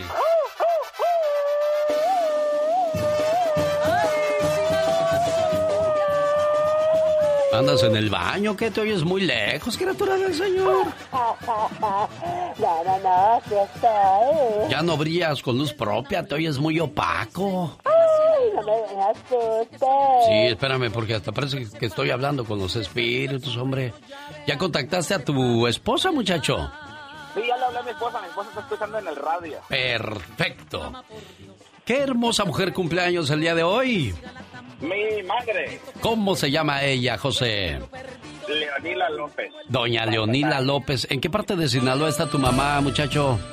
Ella se encuentra en el Carrizo, Sinaloa. Ay, ¿qué quieres decirle a Leonila López hoy en su cumpleaños? Ah, pues que la queremos mucho y que gracias por todo el tiempo que pide por nosotros, sus oraciones y de parte mía, de mi esposa, de mis hijos, que pues que la queremos, que la extrañamos y que Dios nos la guarde muchos años más y nos las deje muchos años más.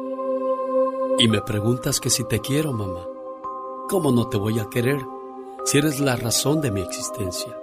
Me guiaste por un camino justo y aprendí de tus consejos y diste toda tu vida por mí. ¿Cómo no quererte, mamá, si tú eres lo más grande para mí? Me supiste cuidar y amar y cómo no decirte que tú eres mi más grande adoración. Y le doy gracias a Dios por haberme dado una madre como tú. ¿Cómo no quererte, mamá?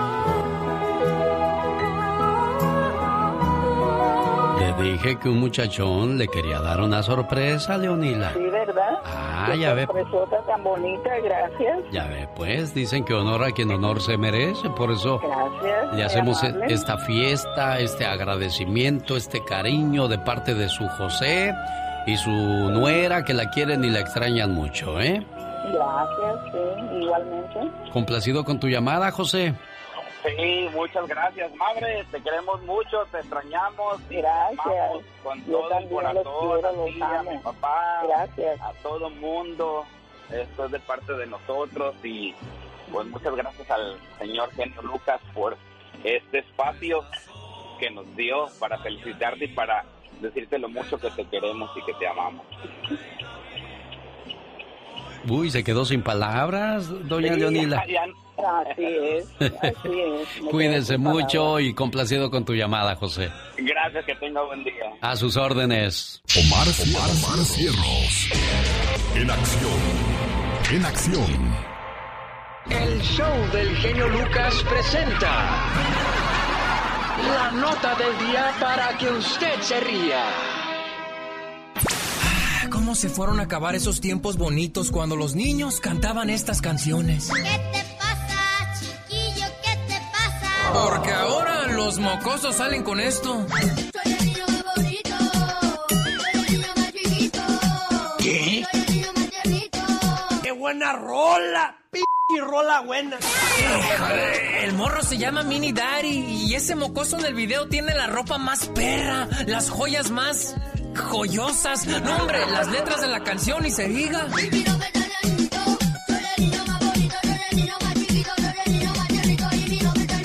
Cállate, baboso. Ah, pero miren, ¿saben quién tiene la culpa? Esta secretaria de gobernación en México. Así como el mariachi, el tango, el flamenco se han convertido en patrimonio de la humanidad, queremos lo mismo para el reggaetón. Esa señora debería estar en un manicomio. ¡Que pase adelante! Y vendrán cosas peores, dice la Biblia. El reggaetón debe ser considerado como patrimonio de la humanidad y también patrimonio de nuestro México, reconociendo a Wisin, Bad Bunny, Yandel, Daddy Yankee y por supuesto Luis Fonsi. Y recordemos que el reggaetón es el futuro de la cultura de México. Lo peor de todo es que no sé si eres tonta o lo simulas. Señoras y señores, es un trabajo de Omar Fierros para todos ustedes que comienzan su semana aquí, en esta su radio favorita. Yo soy Alex, el genio Lucas. El genio Lucas. Show. En el único programa que tiene mil dólares al escuchar la canción del famoso Millonzuki. Esa que dice más o menos así. Wow, wow, wow. ¿Cómo es? Guau, guau, guau, chupicha, chupiche. Guau, guau, guau, chupicha, chupiche. Ya viene esa canción que puede darle a ganar los mil dólares. La oscura historia del apóstol Nazón no es solo pornografía infantil. También hay que hablar de las propiedades y cómo se hizo millonario este tipo con las aportaciones de los feligreses. Ese es el comentario que ha preparado para nosotros esta mañana y que ya viene después de esto en la voz de Michelle Rivera. 1877-354-3646 a sus órdenes. Y bueno, hay mucha tela de dónde cortar todavía hoy lunes. Rosmarie Pecas con la chispa de buen humor. Yo soy quien soy y no me parezco a nadie. Ay, me Pecas. gusta el chisme y el ¿Ya no? Ya no me la sé más, señorita Roma. No te preocupes, con ese cachito tenemos al disfrutar tu hermosa voz, Pecas. Dice mi mamá que los hombres son como los Pokémon. ¿Cómo son? Hay que entrenarlos para que evolucionen. Oiga, señorita Roma. Oigo, Pecas. ¿Cómo saca a Superman del agua? Pues le doy una mano, mi corazoncito, No, ¿no? señorita No, entonces, Pecas, ¿cómo? Lo saca oxidado. ¿Por qué? ¿No ve que es el hombre de acero? ¿Quién es más grande, el sol o la luna? Ah, el sol, Pecas. No, la luna. ¿Por qué dices eso, corazón? Porque al sol no lo dejan salir de noche. El genio Lucas.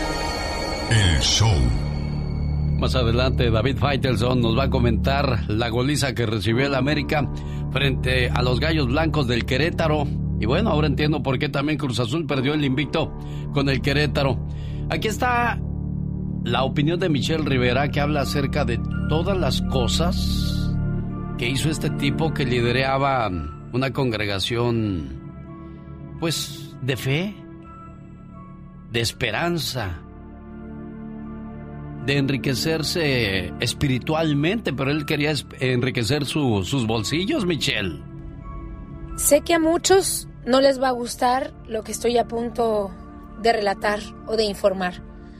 Pero mire, un par de fincas colindantes a la orilla del río Potomac, en Maryland, al sur de Washington, fueron el último refugio secreto de Nazón Merari Joaquín García, quien se hacía llamar apóstol de Jesucristo en la tierra y líder de la Iglesia de la Luz del Mundo.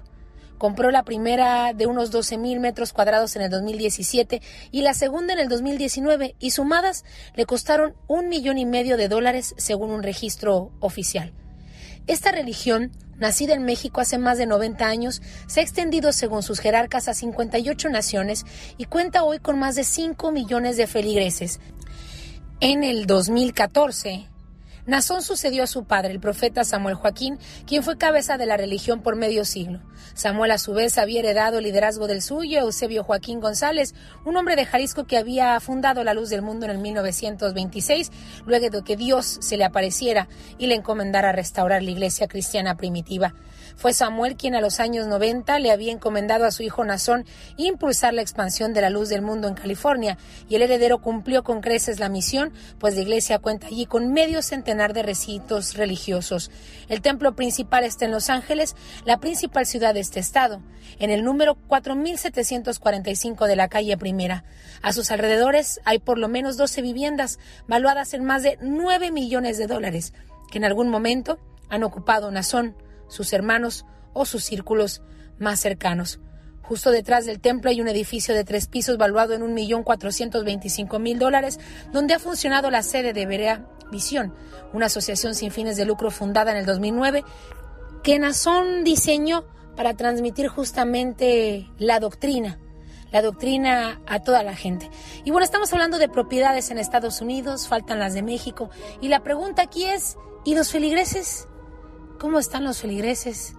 ¿Económicamente han apoyado a la iglesia que Nazón dirigía? Él está por salir y cuenta con cerca de 100 millones de dólares para hacerlo. ¿Qué pasó con los feligreses? ¿Se quedaron en la iglesia? ¿Siguen, siguen a este líder religioso? ¿Creen, creen en lo que ha dicho? ¿Creen en su inocencia después de las pruebas que han aportado a las autoridades estadounidenses? Yo tengo esa gran duda. Sé que muchos de ustedes nos escuchan en este momento. No es el objetivo levantar polémica, pero sí quiero saber qué piensan ustedes que se entregaron 100% en cuerpo y alma a una religión de una persona acusada, sí, de pornografía infantil, de abuso sexual, de extorsión, entre otros delitos, y que se encuentra en prisión en estos momentos. Los grandes. María Victoria, señora preciosa, buenos días. Hay artistas que nunca dicen su edad. Usted es igual, señora María Victoria. Pues yo nací el 26 de febrero de 1900.com. Entonces, ¿qué?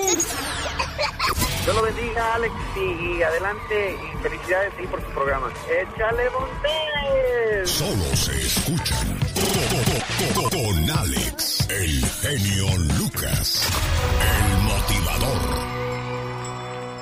Hola, buenos días, ¿quién habla? Ah, se fue. Llamada uno, buenos días, ¿quién habla? Ahora sí, mi gente Gracias por bonita, ya reportarse, su jefe. compita Juanillo con el ritmo perrón para toda mi gente bonita.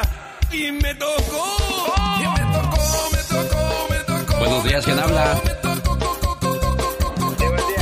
Hola, ahí está la número dos. Y esta es la número tres. Buenos días, ¿con quién tengo el gusto? Con Abundio Martínez. Yo, yo, yo, ¡Abundio! Espérate, Abundio, no seas adelantado. Aguántate las carnitas. ¡Échale, Abundio!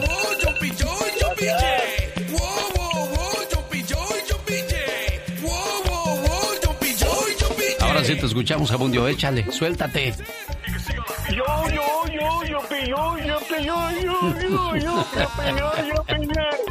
Bueno, ahí está el buen Abundio haciéndole la lucha porque no hay peor lucha que la que no se hace por ganarse mil dólares.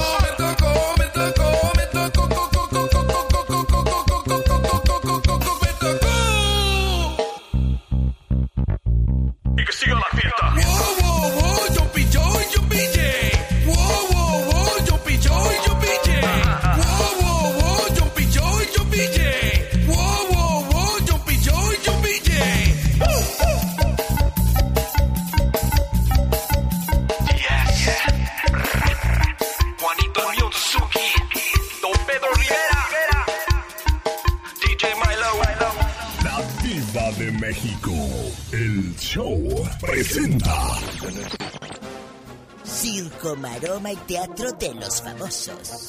Con la máxima figura de la radio, la Diva de México, el show. Hola, Diva. Hola, que estoy vivoreando a Andy Valdés. ¿Qué hizo Andy? Que cumplió años, dice, My love, felicidades, happy birthday, ay tú. Muchas felicidades a Fanny Valdés, que es la pareja, la esposa de Andy Valdés. Ay, Andy. Pero no ve que, que él escribe en inglés porque él es gabacho, Diva. Sí, claro, ¿Él porque- nació en Los Ángeles? Él en chiquillo, mira, pero qué cabezón se ve. Andy, No aquí te estoy viendo.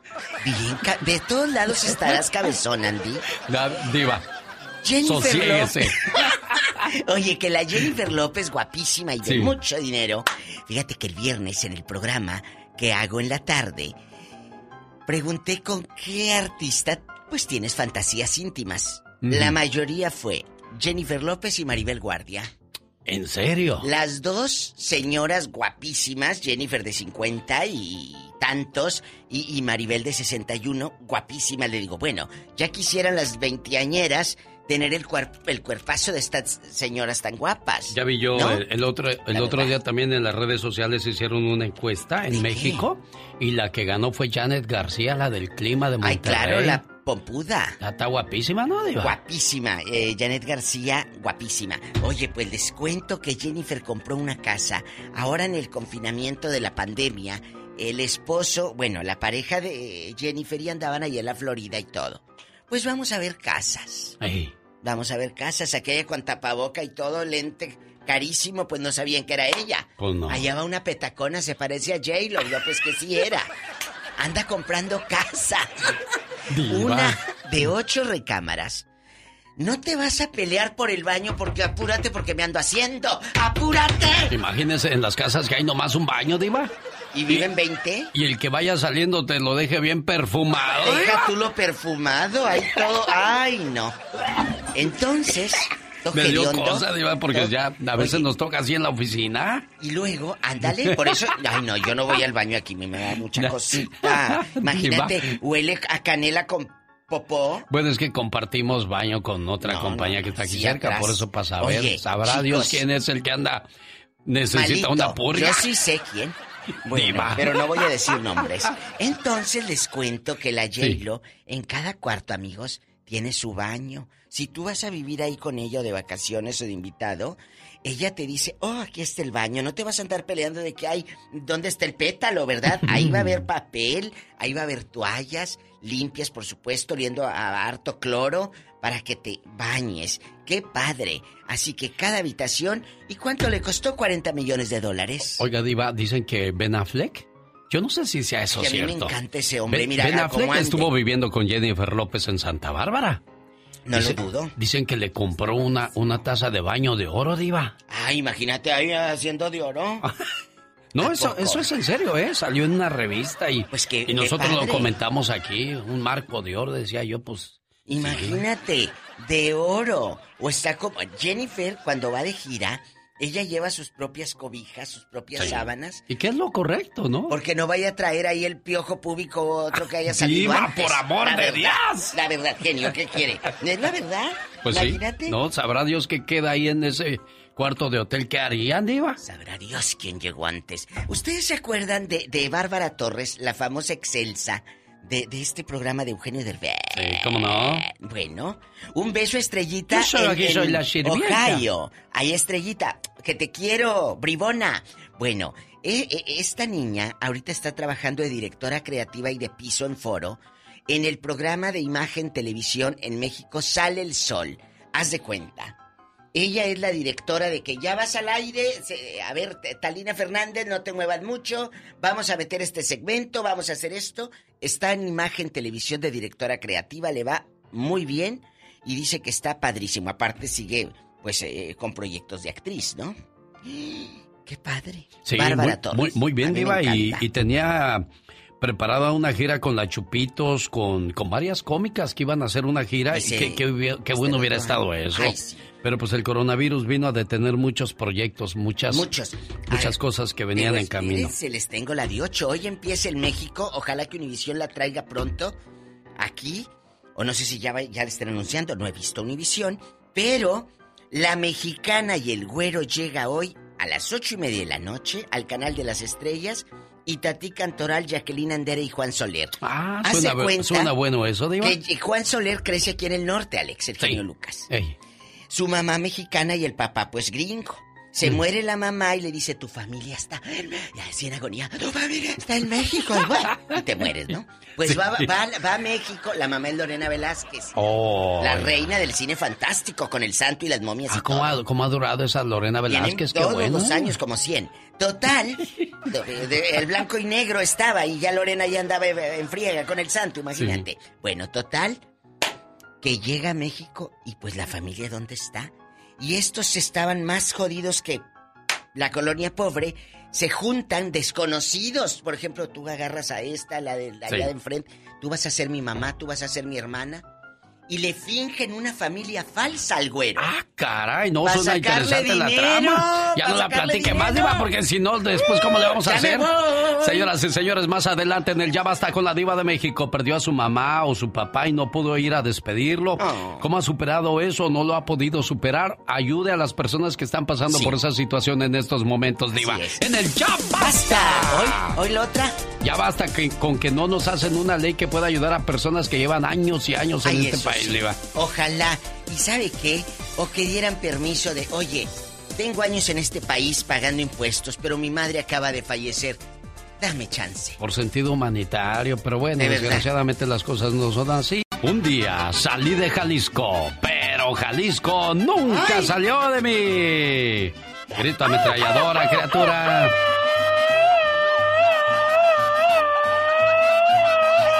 Un saludo para el rancho La Bult, La Bull Canyon, no sé si, si es correcto, Bull Canyon. Rancho Los Cisneros para el gran soldador, el gato negro que le va al Cruz Azul. Y para el vaquero, para el troquero de Tamazula. Y para Osvaldo que se la pasa en el teléfono en el rancho y nada de, de acción. ¿Qué es eso? Nada de mantenimiento. Allá andan moviendo las carnes ya desde muy temprano. Saludos entonces para el vaquero, el troquero de Tamazula, el gato negro y toda la gente preciosa que nos hace el favor de escucharnos en el área de Santa María, California, Lompoc.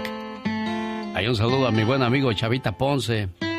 Saludos al hermano del amigo Erasno que fue el que nos pidió el saludo y con todo el gusto del mundo le complacemos. Aquí hay algo de gente. El genio Lucas. El show. Fíjate que anoche había una neblina muy espesa por donde vivo. Iba yo al gimnasio y terminé en la panadería porque pues no se veía nada. Oiga, el coronavirus y las altas temperaturas ponen en peligro el sistema eléctrico de California. Además, conozca la historia de Cucurú Paloma, quién la escribió y en qué año nació esta preciosa canción. Solo aquí, en el show más familiar de la radio en español. Después de esto, quédese con nosotros. Yo soy. El Seis minutos para que sean las nueve de la mañana en el Pacífico. Es el momento de escuchar las informaciones en la voz de Pati Estrada. Hola, Pati. Hola, ¿qué tal Alex? Muy buenos días, buenos días auditorio, saludándolos nuevamente. Y bueno, mañana Alex, acuérdame, mañana vamos a hablar acerca de un boletín de última hora que emite el IRS. Padres de familia que no recibieron los 500 dólares por concepto de dependiente. Mañana en el show de Alex El Genio Lucas les vamos a hablar qué tienen que hacer para reclamar este detalle, esta ayuda del gobierno de estímulo económico. Aquí en el segmento de Alex El Genio Lucas les vamos a decir la información completa del servicio del IRS que nos mandó este comunicado. En otras noticias en California, residentes en este estado deben de estar preparados para cortes de energía eléctrica por lo menos de aquí al miércoles. Esto debido a la ola de intenso calor en la región y que afecta el suministro de energía eléctrica. Los recortes serían ya en la tarde, entre 6 de la tarde y 9 de la noche. Y ya esta semana comienza la serie de películas para la familia en los estacionamientos de Walmart. El autocinema se presenta en unas 160 sucursales de tiendas Walmart en todo el país. Son eventos gratis para toda la familia, pero hay que reservar boleto en el website de Walmart Drive-In. Y en otra información, el Centro de Control de Enfermedades emite una alerta para evitar el consumo de cebolla morada.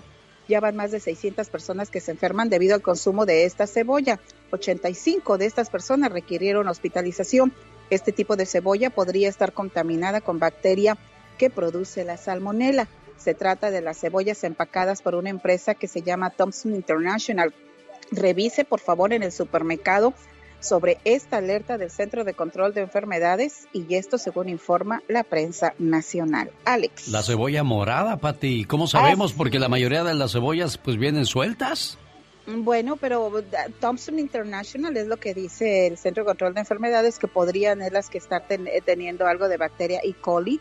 Eh, cuando vaya, simplemente vaya al supermercado, pregúntele ahí a los, a los empleados de atención o servicio y dígale, oye, esta cebolla no es de la que está en lo que están pidiendo que tengamos cuidado y ellos muy seguramente, si es que no las han retirado ya del mercado, pero si usted las tiene ya en su casa, antes de consumirla, vaya al supermercado y pregunte a ver si están entre esta lista de, de productos que se tienen que regresar o desechar. Para mayor seguridad, mejor no la coma. La voz de Pati Estrada. Gracias, Pati, por la información. Gastón Mascareñas en acción. Llegó Gastón. Bueno, siguiendo con las cuestiones de la política, dicen que en la guerra y en el amor todo se vale, pero qué mañas las de el actual gobierno, señor Gastón. Hola genio, hola amigos, muy buenos días. El Servicio de Correo Postal de los Estados Unidos, una de las instituciones más confiables, si no es que la más confiable hasta recientemente, está teniendo serios problemas a pocos meses de las elecciones. Qué curioso, ¿no? Si todavía no decides por quién votarás, piénsalo. Pues las boletas podrían tardar en llegar, piénsalo. Es que el correo postal está lento y dicen podría afectar la elección. Su dirigente es amigo del trompas y ya la chapuza está en acción. Piénsalo. El trompa perdiendo, ¿pa' qué nos hacemos? Ya se está quejando por lo del correo. Sacarlo. Por eso medita ya tu decisión y en cuanto te llegue el papel al buzón llénalo y mándalo, porque tu voto es tu voz. Andy Valdés, en acción. Venga, señor Andy Valdés, cuéntenos la historia de... ¿De cuál canción? Cucurrucucú, palo. Ustedes, esta es la historia de una canción. Cucurrucucú Paloma. Canción mexicana estilo guapango, escrita por Tomás Méndez en 1954. Lola Beltrán fue la cantante de ranchero que la hizo famosa por todo el mundo y de la cual hizo varias grabaciones a lo largo de su carrera. El título es una referencia al canto característico de la paloma. La letra alude al mal de amores. Con el correr de los años, la canción ha sido utilizada como banda sonora de varias películas. Ha obtenido popularidad internacional. Inicialmente apareció en la comedia mexicana Escuela de Vagabundos, filmada en 1955, donde la cantaba la estrella de la película, Pedro Infante. En 1965 la canción también dio su nombre a la película Cucurrucucú Paloma, dirigida por Miguel M. Delgado, con la actuación de Lola Beltrán, Lola la Grande, quien interpretaba a Paloma Méndez. También la canción estuvo en el fin del Pedro Almodóvar, hablé con ella del año 2002, pero también es de las favoritas del dominio popular mexicano. Cucurrucucú Paloma. Oiga, hoy me levanté con el pie izquierdo para los cumpleañeros, hombre. Eusebio Reynoso no me contesta en Utah. Su hermana María de Jesús de California quería saludarlo por su cumpleaños. También le marqué a Charito Chávez López en Santa Cruz de sus papás Mercedes y Ángel de aquí de Los Ángeles, California, que quieren saludarla por el día de su cumpleaños y tampoco me contestó Charito Chávez. María Guadalupe Lorena Valdés de Rosarito también le marqué y tuve mala suerte para encontrarla. Ni modo, sus papás Jovita y Ramón de Tijuana se quedaron con las ganas de escuchar su preciosa voz en este programa. Eusebio, felicidades en tu cumpleaños a nombre de tu hermana María de Jesús que te quiere mucho. Felicidades, amigo. Comenzaron los preparativos. A ver, permítame un segundo, porque yo quiero, antes de, de poner esta reflexión que se llama La silla vacía, porque vamos a hablar con la diva de México acerca de las personas que han perdido un ser querido estando lejos de su tierra. El genio Lucas, el show. Y es que en este diciembre del 2020 habrá muchas sillas vacías en muchos hogares. Debido a la pandemia, que desgraciadamente no se le ve hasta cuándo irá a terminar, comenzó todo en el mes de febrero de este 2020, cuando las autoridades sanitarias y pues los presidentes decían que ya para mayo, junio todo esto iba a terminar. Desgraciadamente llegamos a agosto y cada vez escuchamos de más y más infectados. Por la incredulidad, por...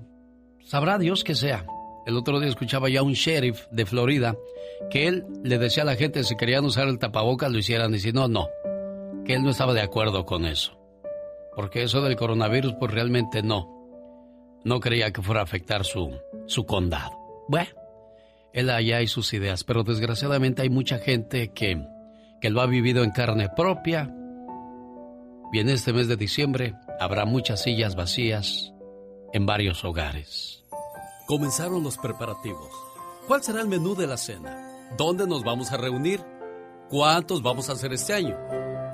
Y de repente en la respuesta aparecen las sillas vacías las sillas de las personas que ya no están con nosotros, las personas que están lejos, los que la vida se llevó por otro camino, la que eligió no estar porque se enojó con alguien de la familia y la que Dios se llevó a su lado. En ese momento aparece la tristeza y las sillas vacías duelen. Es entonces cuando se necesita de ese abrazo que cobija, que protege, y que es prolongado. Pero lamentablemente, ese abrazo no va a llegar. Entonces sin querer te gana el sentimiento y te das cuenta que extrañas esa sonrisa, esas pláticas amenas, esa complicidad que tenías con él o con ella, esa mano dispuesta a ayudarte siempre, esa compañía. Los ojos se llenan de lágrimas y duele mucho, muchísimo, pero esa es la realidad y hay que aceptarla. Hay que aceptarla como es.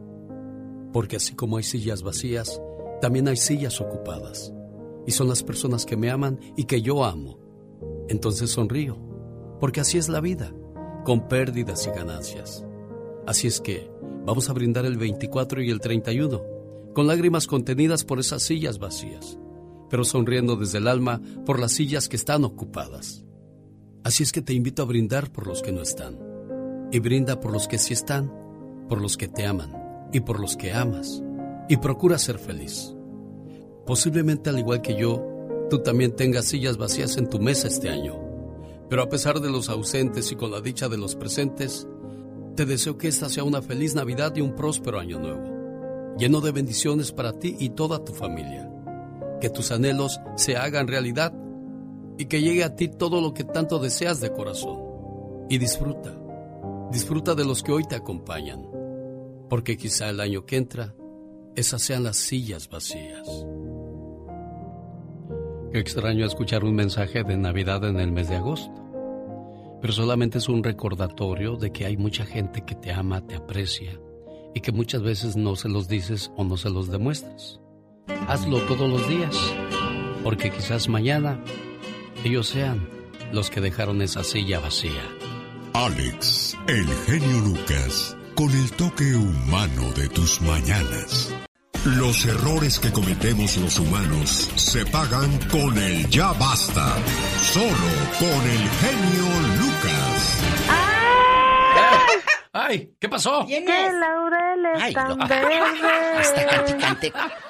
En Lola Beltrán Yo anda. pensé que estaba asustada, Diva. No está buena esta. Ya estamos al aire. ¿eh? Ya estamos al aire, Diva, Hola. para hablar en el Ya Basta acerca de que ya es justo que hagan una ley en este país que permita a mucha gente ir a visitar a sus seres queridos. Amigos, ¿es duro, Alex? Sí. ¿Por qué vamos a hablar de esto? Porque en este país hay muchas historias, amigos oyentes, de dolor, de gente que lamentablemente han perdido a su mamá, a su madrina, a la abuelita que los crió en el pueblo. Y sabes qué? No pueden, no pueden ir porque cómo se regresan y tienen una vida y unos hijos aquí.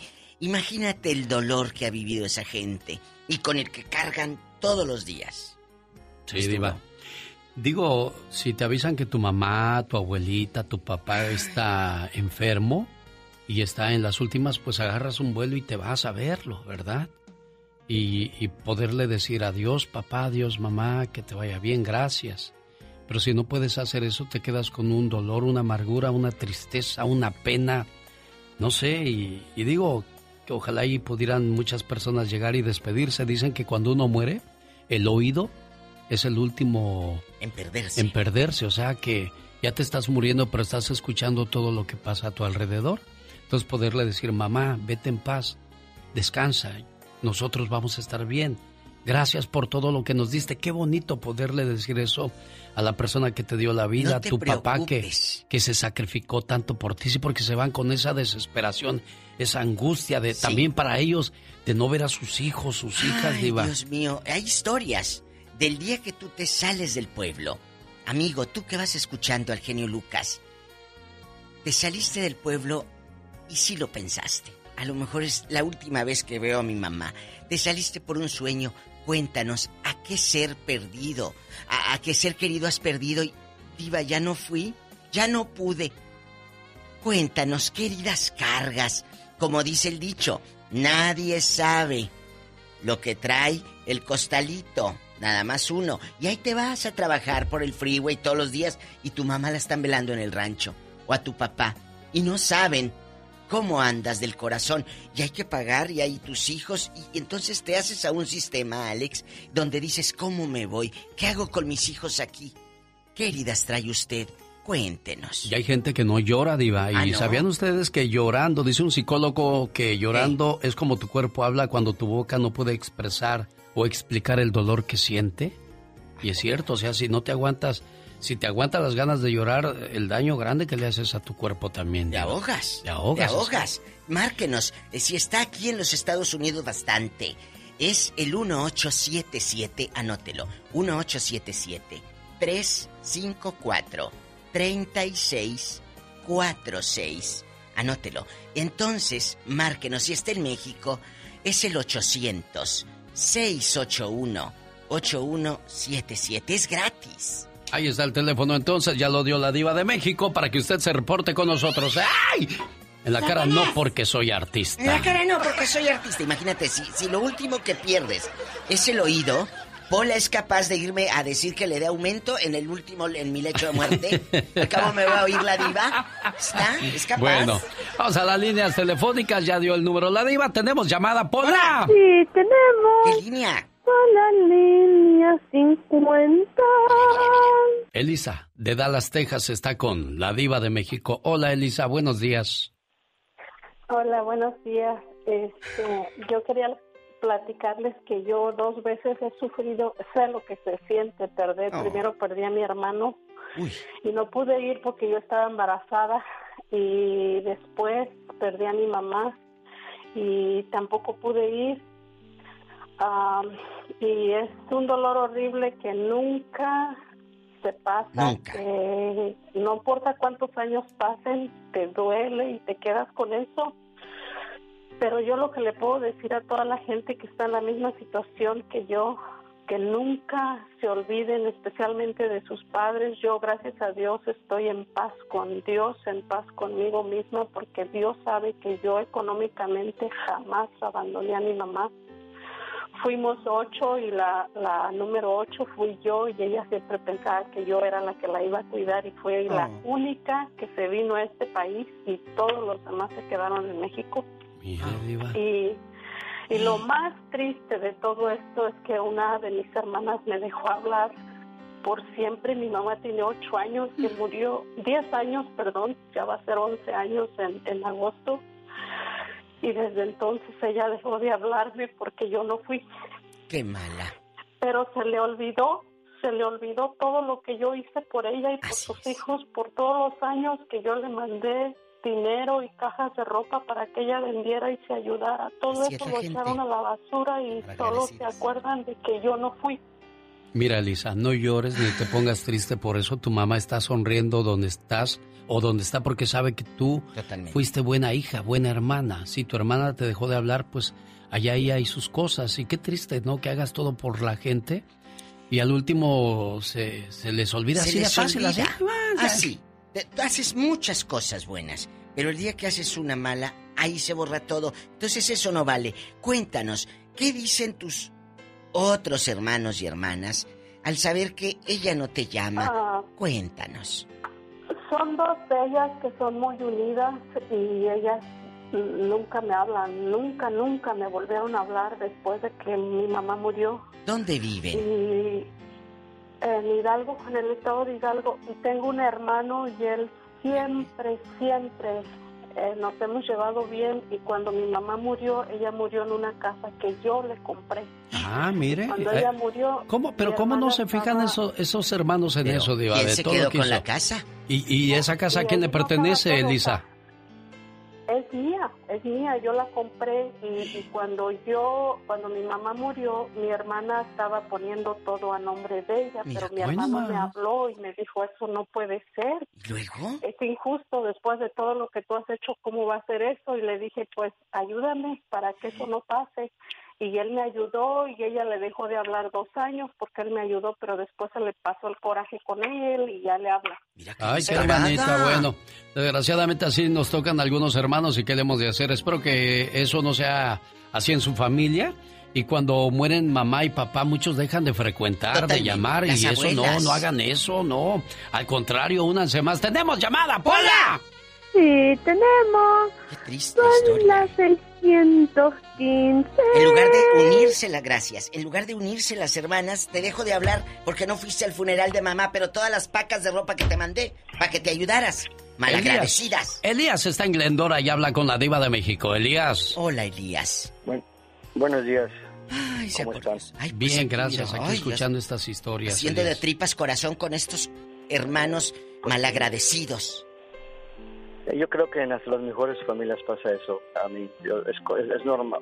Eh, Se ha visto en muchos lugares, pero yo le quiero dar gracias a Dios porque yo tuve, tengo, bueno, tuve a mis padres. Mi madre todavía pero mi padre falleció hace dos años aquí con nosotros. Él estuvo en una, en una- un lu- lugar de convalescentes por cuatro años. Le daban nomás a él un año de vida. Y gracias a Dios estuvimos con él todos los días, nunca fallamos a ese lugar, ya nos odiaba porque nosotros ahí defendíamos a los que no a los americanos, a los morenos que estaban solos siempre, todo el tiempo estaban solos, nosotros llegábamos a platicar con ellos y eso me da mucha satisfacción de que ayudamos a gente platicando, no necesitas dinero ni nada.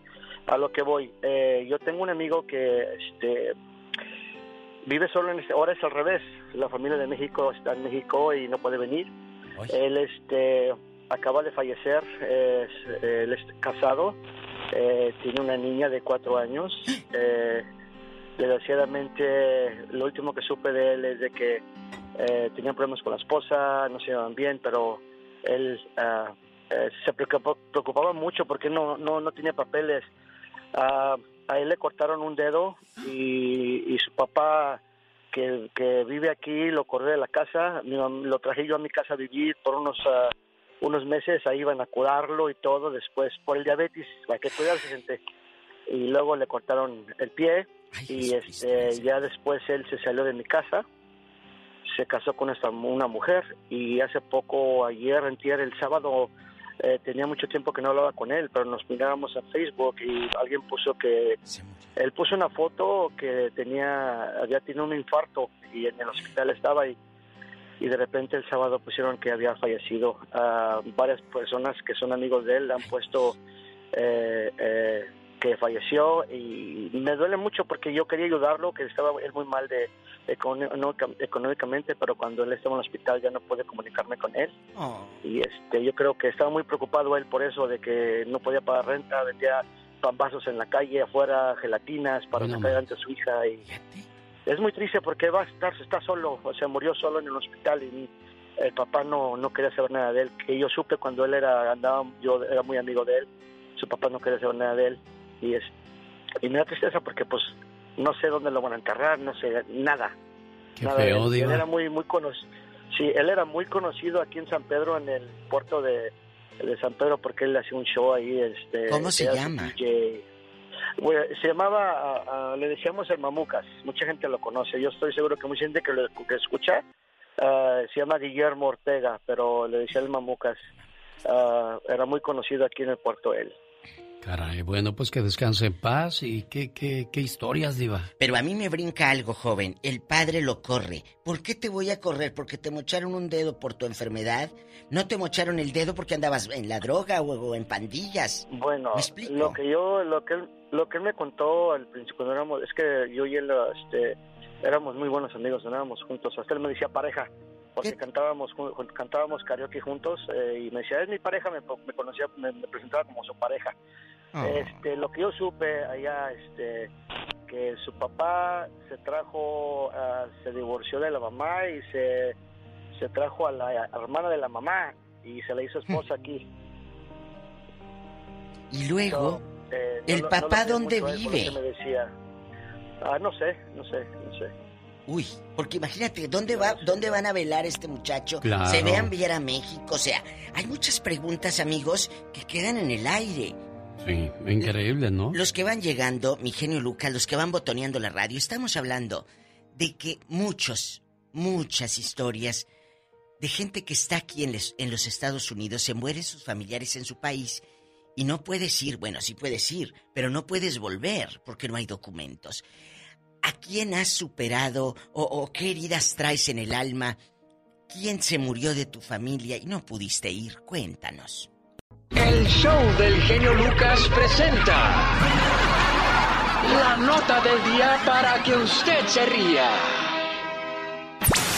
¿Cómo se fueron a acabar esos tiempos bonitos cuando los niños cantaban estas canciones? ¿qué te pasa? Porque ahora los mocosos salen con esto. ¿Qué? ¡Qué buena rola! ¡P rola buena! Híjole, El morro se llama Mini Daddy y ese mocoso en el video tiene la ropa más perra, las joyas más joyosas. No, hombre, las letras de la canción y se diga.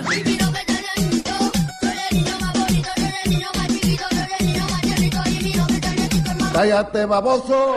Ah, pero miren, ¿saben quién tiene la culpa? Esta secretaria de gobernación en México. Así como el mariachi, el tango, el flamenco se han convertido en patrimonio de la humanidad, queremos lo mismo para el reggaetón. Esa señora debería estar en un manicomio. ¡Que pase adelante!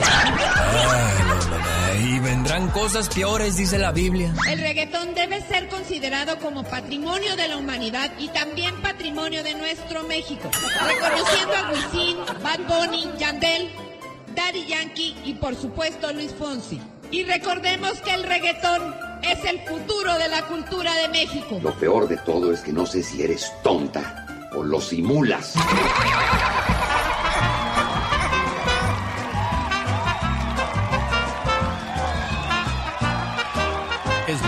Cerramos el programa con la voz de David Faitelson. Oye David, no sé si preguntarte qué le pasó a la América o qué le pasa al Querétaro que anda muy bien. Sí, y, y yo también agregaría este, qué le pasa al Barcelona, ¿no? Que una goleada de ocho goles por dos, ocho goles por dos en, en la Champions. Pero si quieres empezamos por el América. Eh, lo increíble del fútbol mexicano, Alex, es que apenas hace algunos días, a media semana, fue una, una semana muy completa en fútbol mexicano porque tuvimos doble compromiso o tres partidos por equipo. Hablábamos y elogiábamos al América, que parecía un super equipo, que estaba en un gran nivel, que jugaba eh, de manera impecable, había ganado, había vuelto a ganar en casa al equipo de Santos en un primer tiempo estupendo, eh, había ganado también en casa, entre comillas casa, porque estaba jugando en el Estadio Olímpico Universitario, porque el Estadio Azteca estaba haciendo, y esta América recibía elogios como el líder general. Y resulta que va a la cancha del Querétaro, un equipo, Alex, que fue formado con las sobras, las migajas de lo que dejó eh, el Atlante eh, de, de la división de ascenso, la antigua división de ascenso, que compró franquicia, el dueño eh, que se los vendió, el grupo caliente, Jorge Alfredo Hank, apenas les dejó, se llevó a los mejores futbolistas a Tijuana y les dejó lo que sobraba. Con ese equipo, eh, este Querétaro ha logrado vencer en la semana a Cruz Azul y al América. Increíble el fútbol mexicano, ¿no? Sí. Qué extraño es el fútbol mexicano porque no hay mucha regularidad, no hay una no hay no hay algo que realmente eh, sea eh, no encuentro la palabra apropiada, pero que sea realmente eh, real o correcto para poder medir un equipo de fútbol y decirte este equipo va a realmente mandar en el campeonato. Oye David, el, el viernes, por lo que decías en tus palabras, tú hacías favorito al Barça sobre el Bayern. Sí, imagínate, este, ocho goles por dos, qué derrumbe del Barcelona, terrible, terrible, infame, se derritió el Barcelona. Eh, creo que este, como decía Gerard Piqué, el- uno de los capitanes del equipo, tocamos fondo, eh, tenemos que renunciar todos. Ya se fue Quique Setién, el entrenador, obviamente, después de esa situación.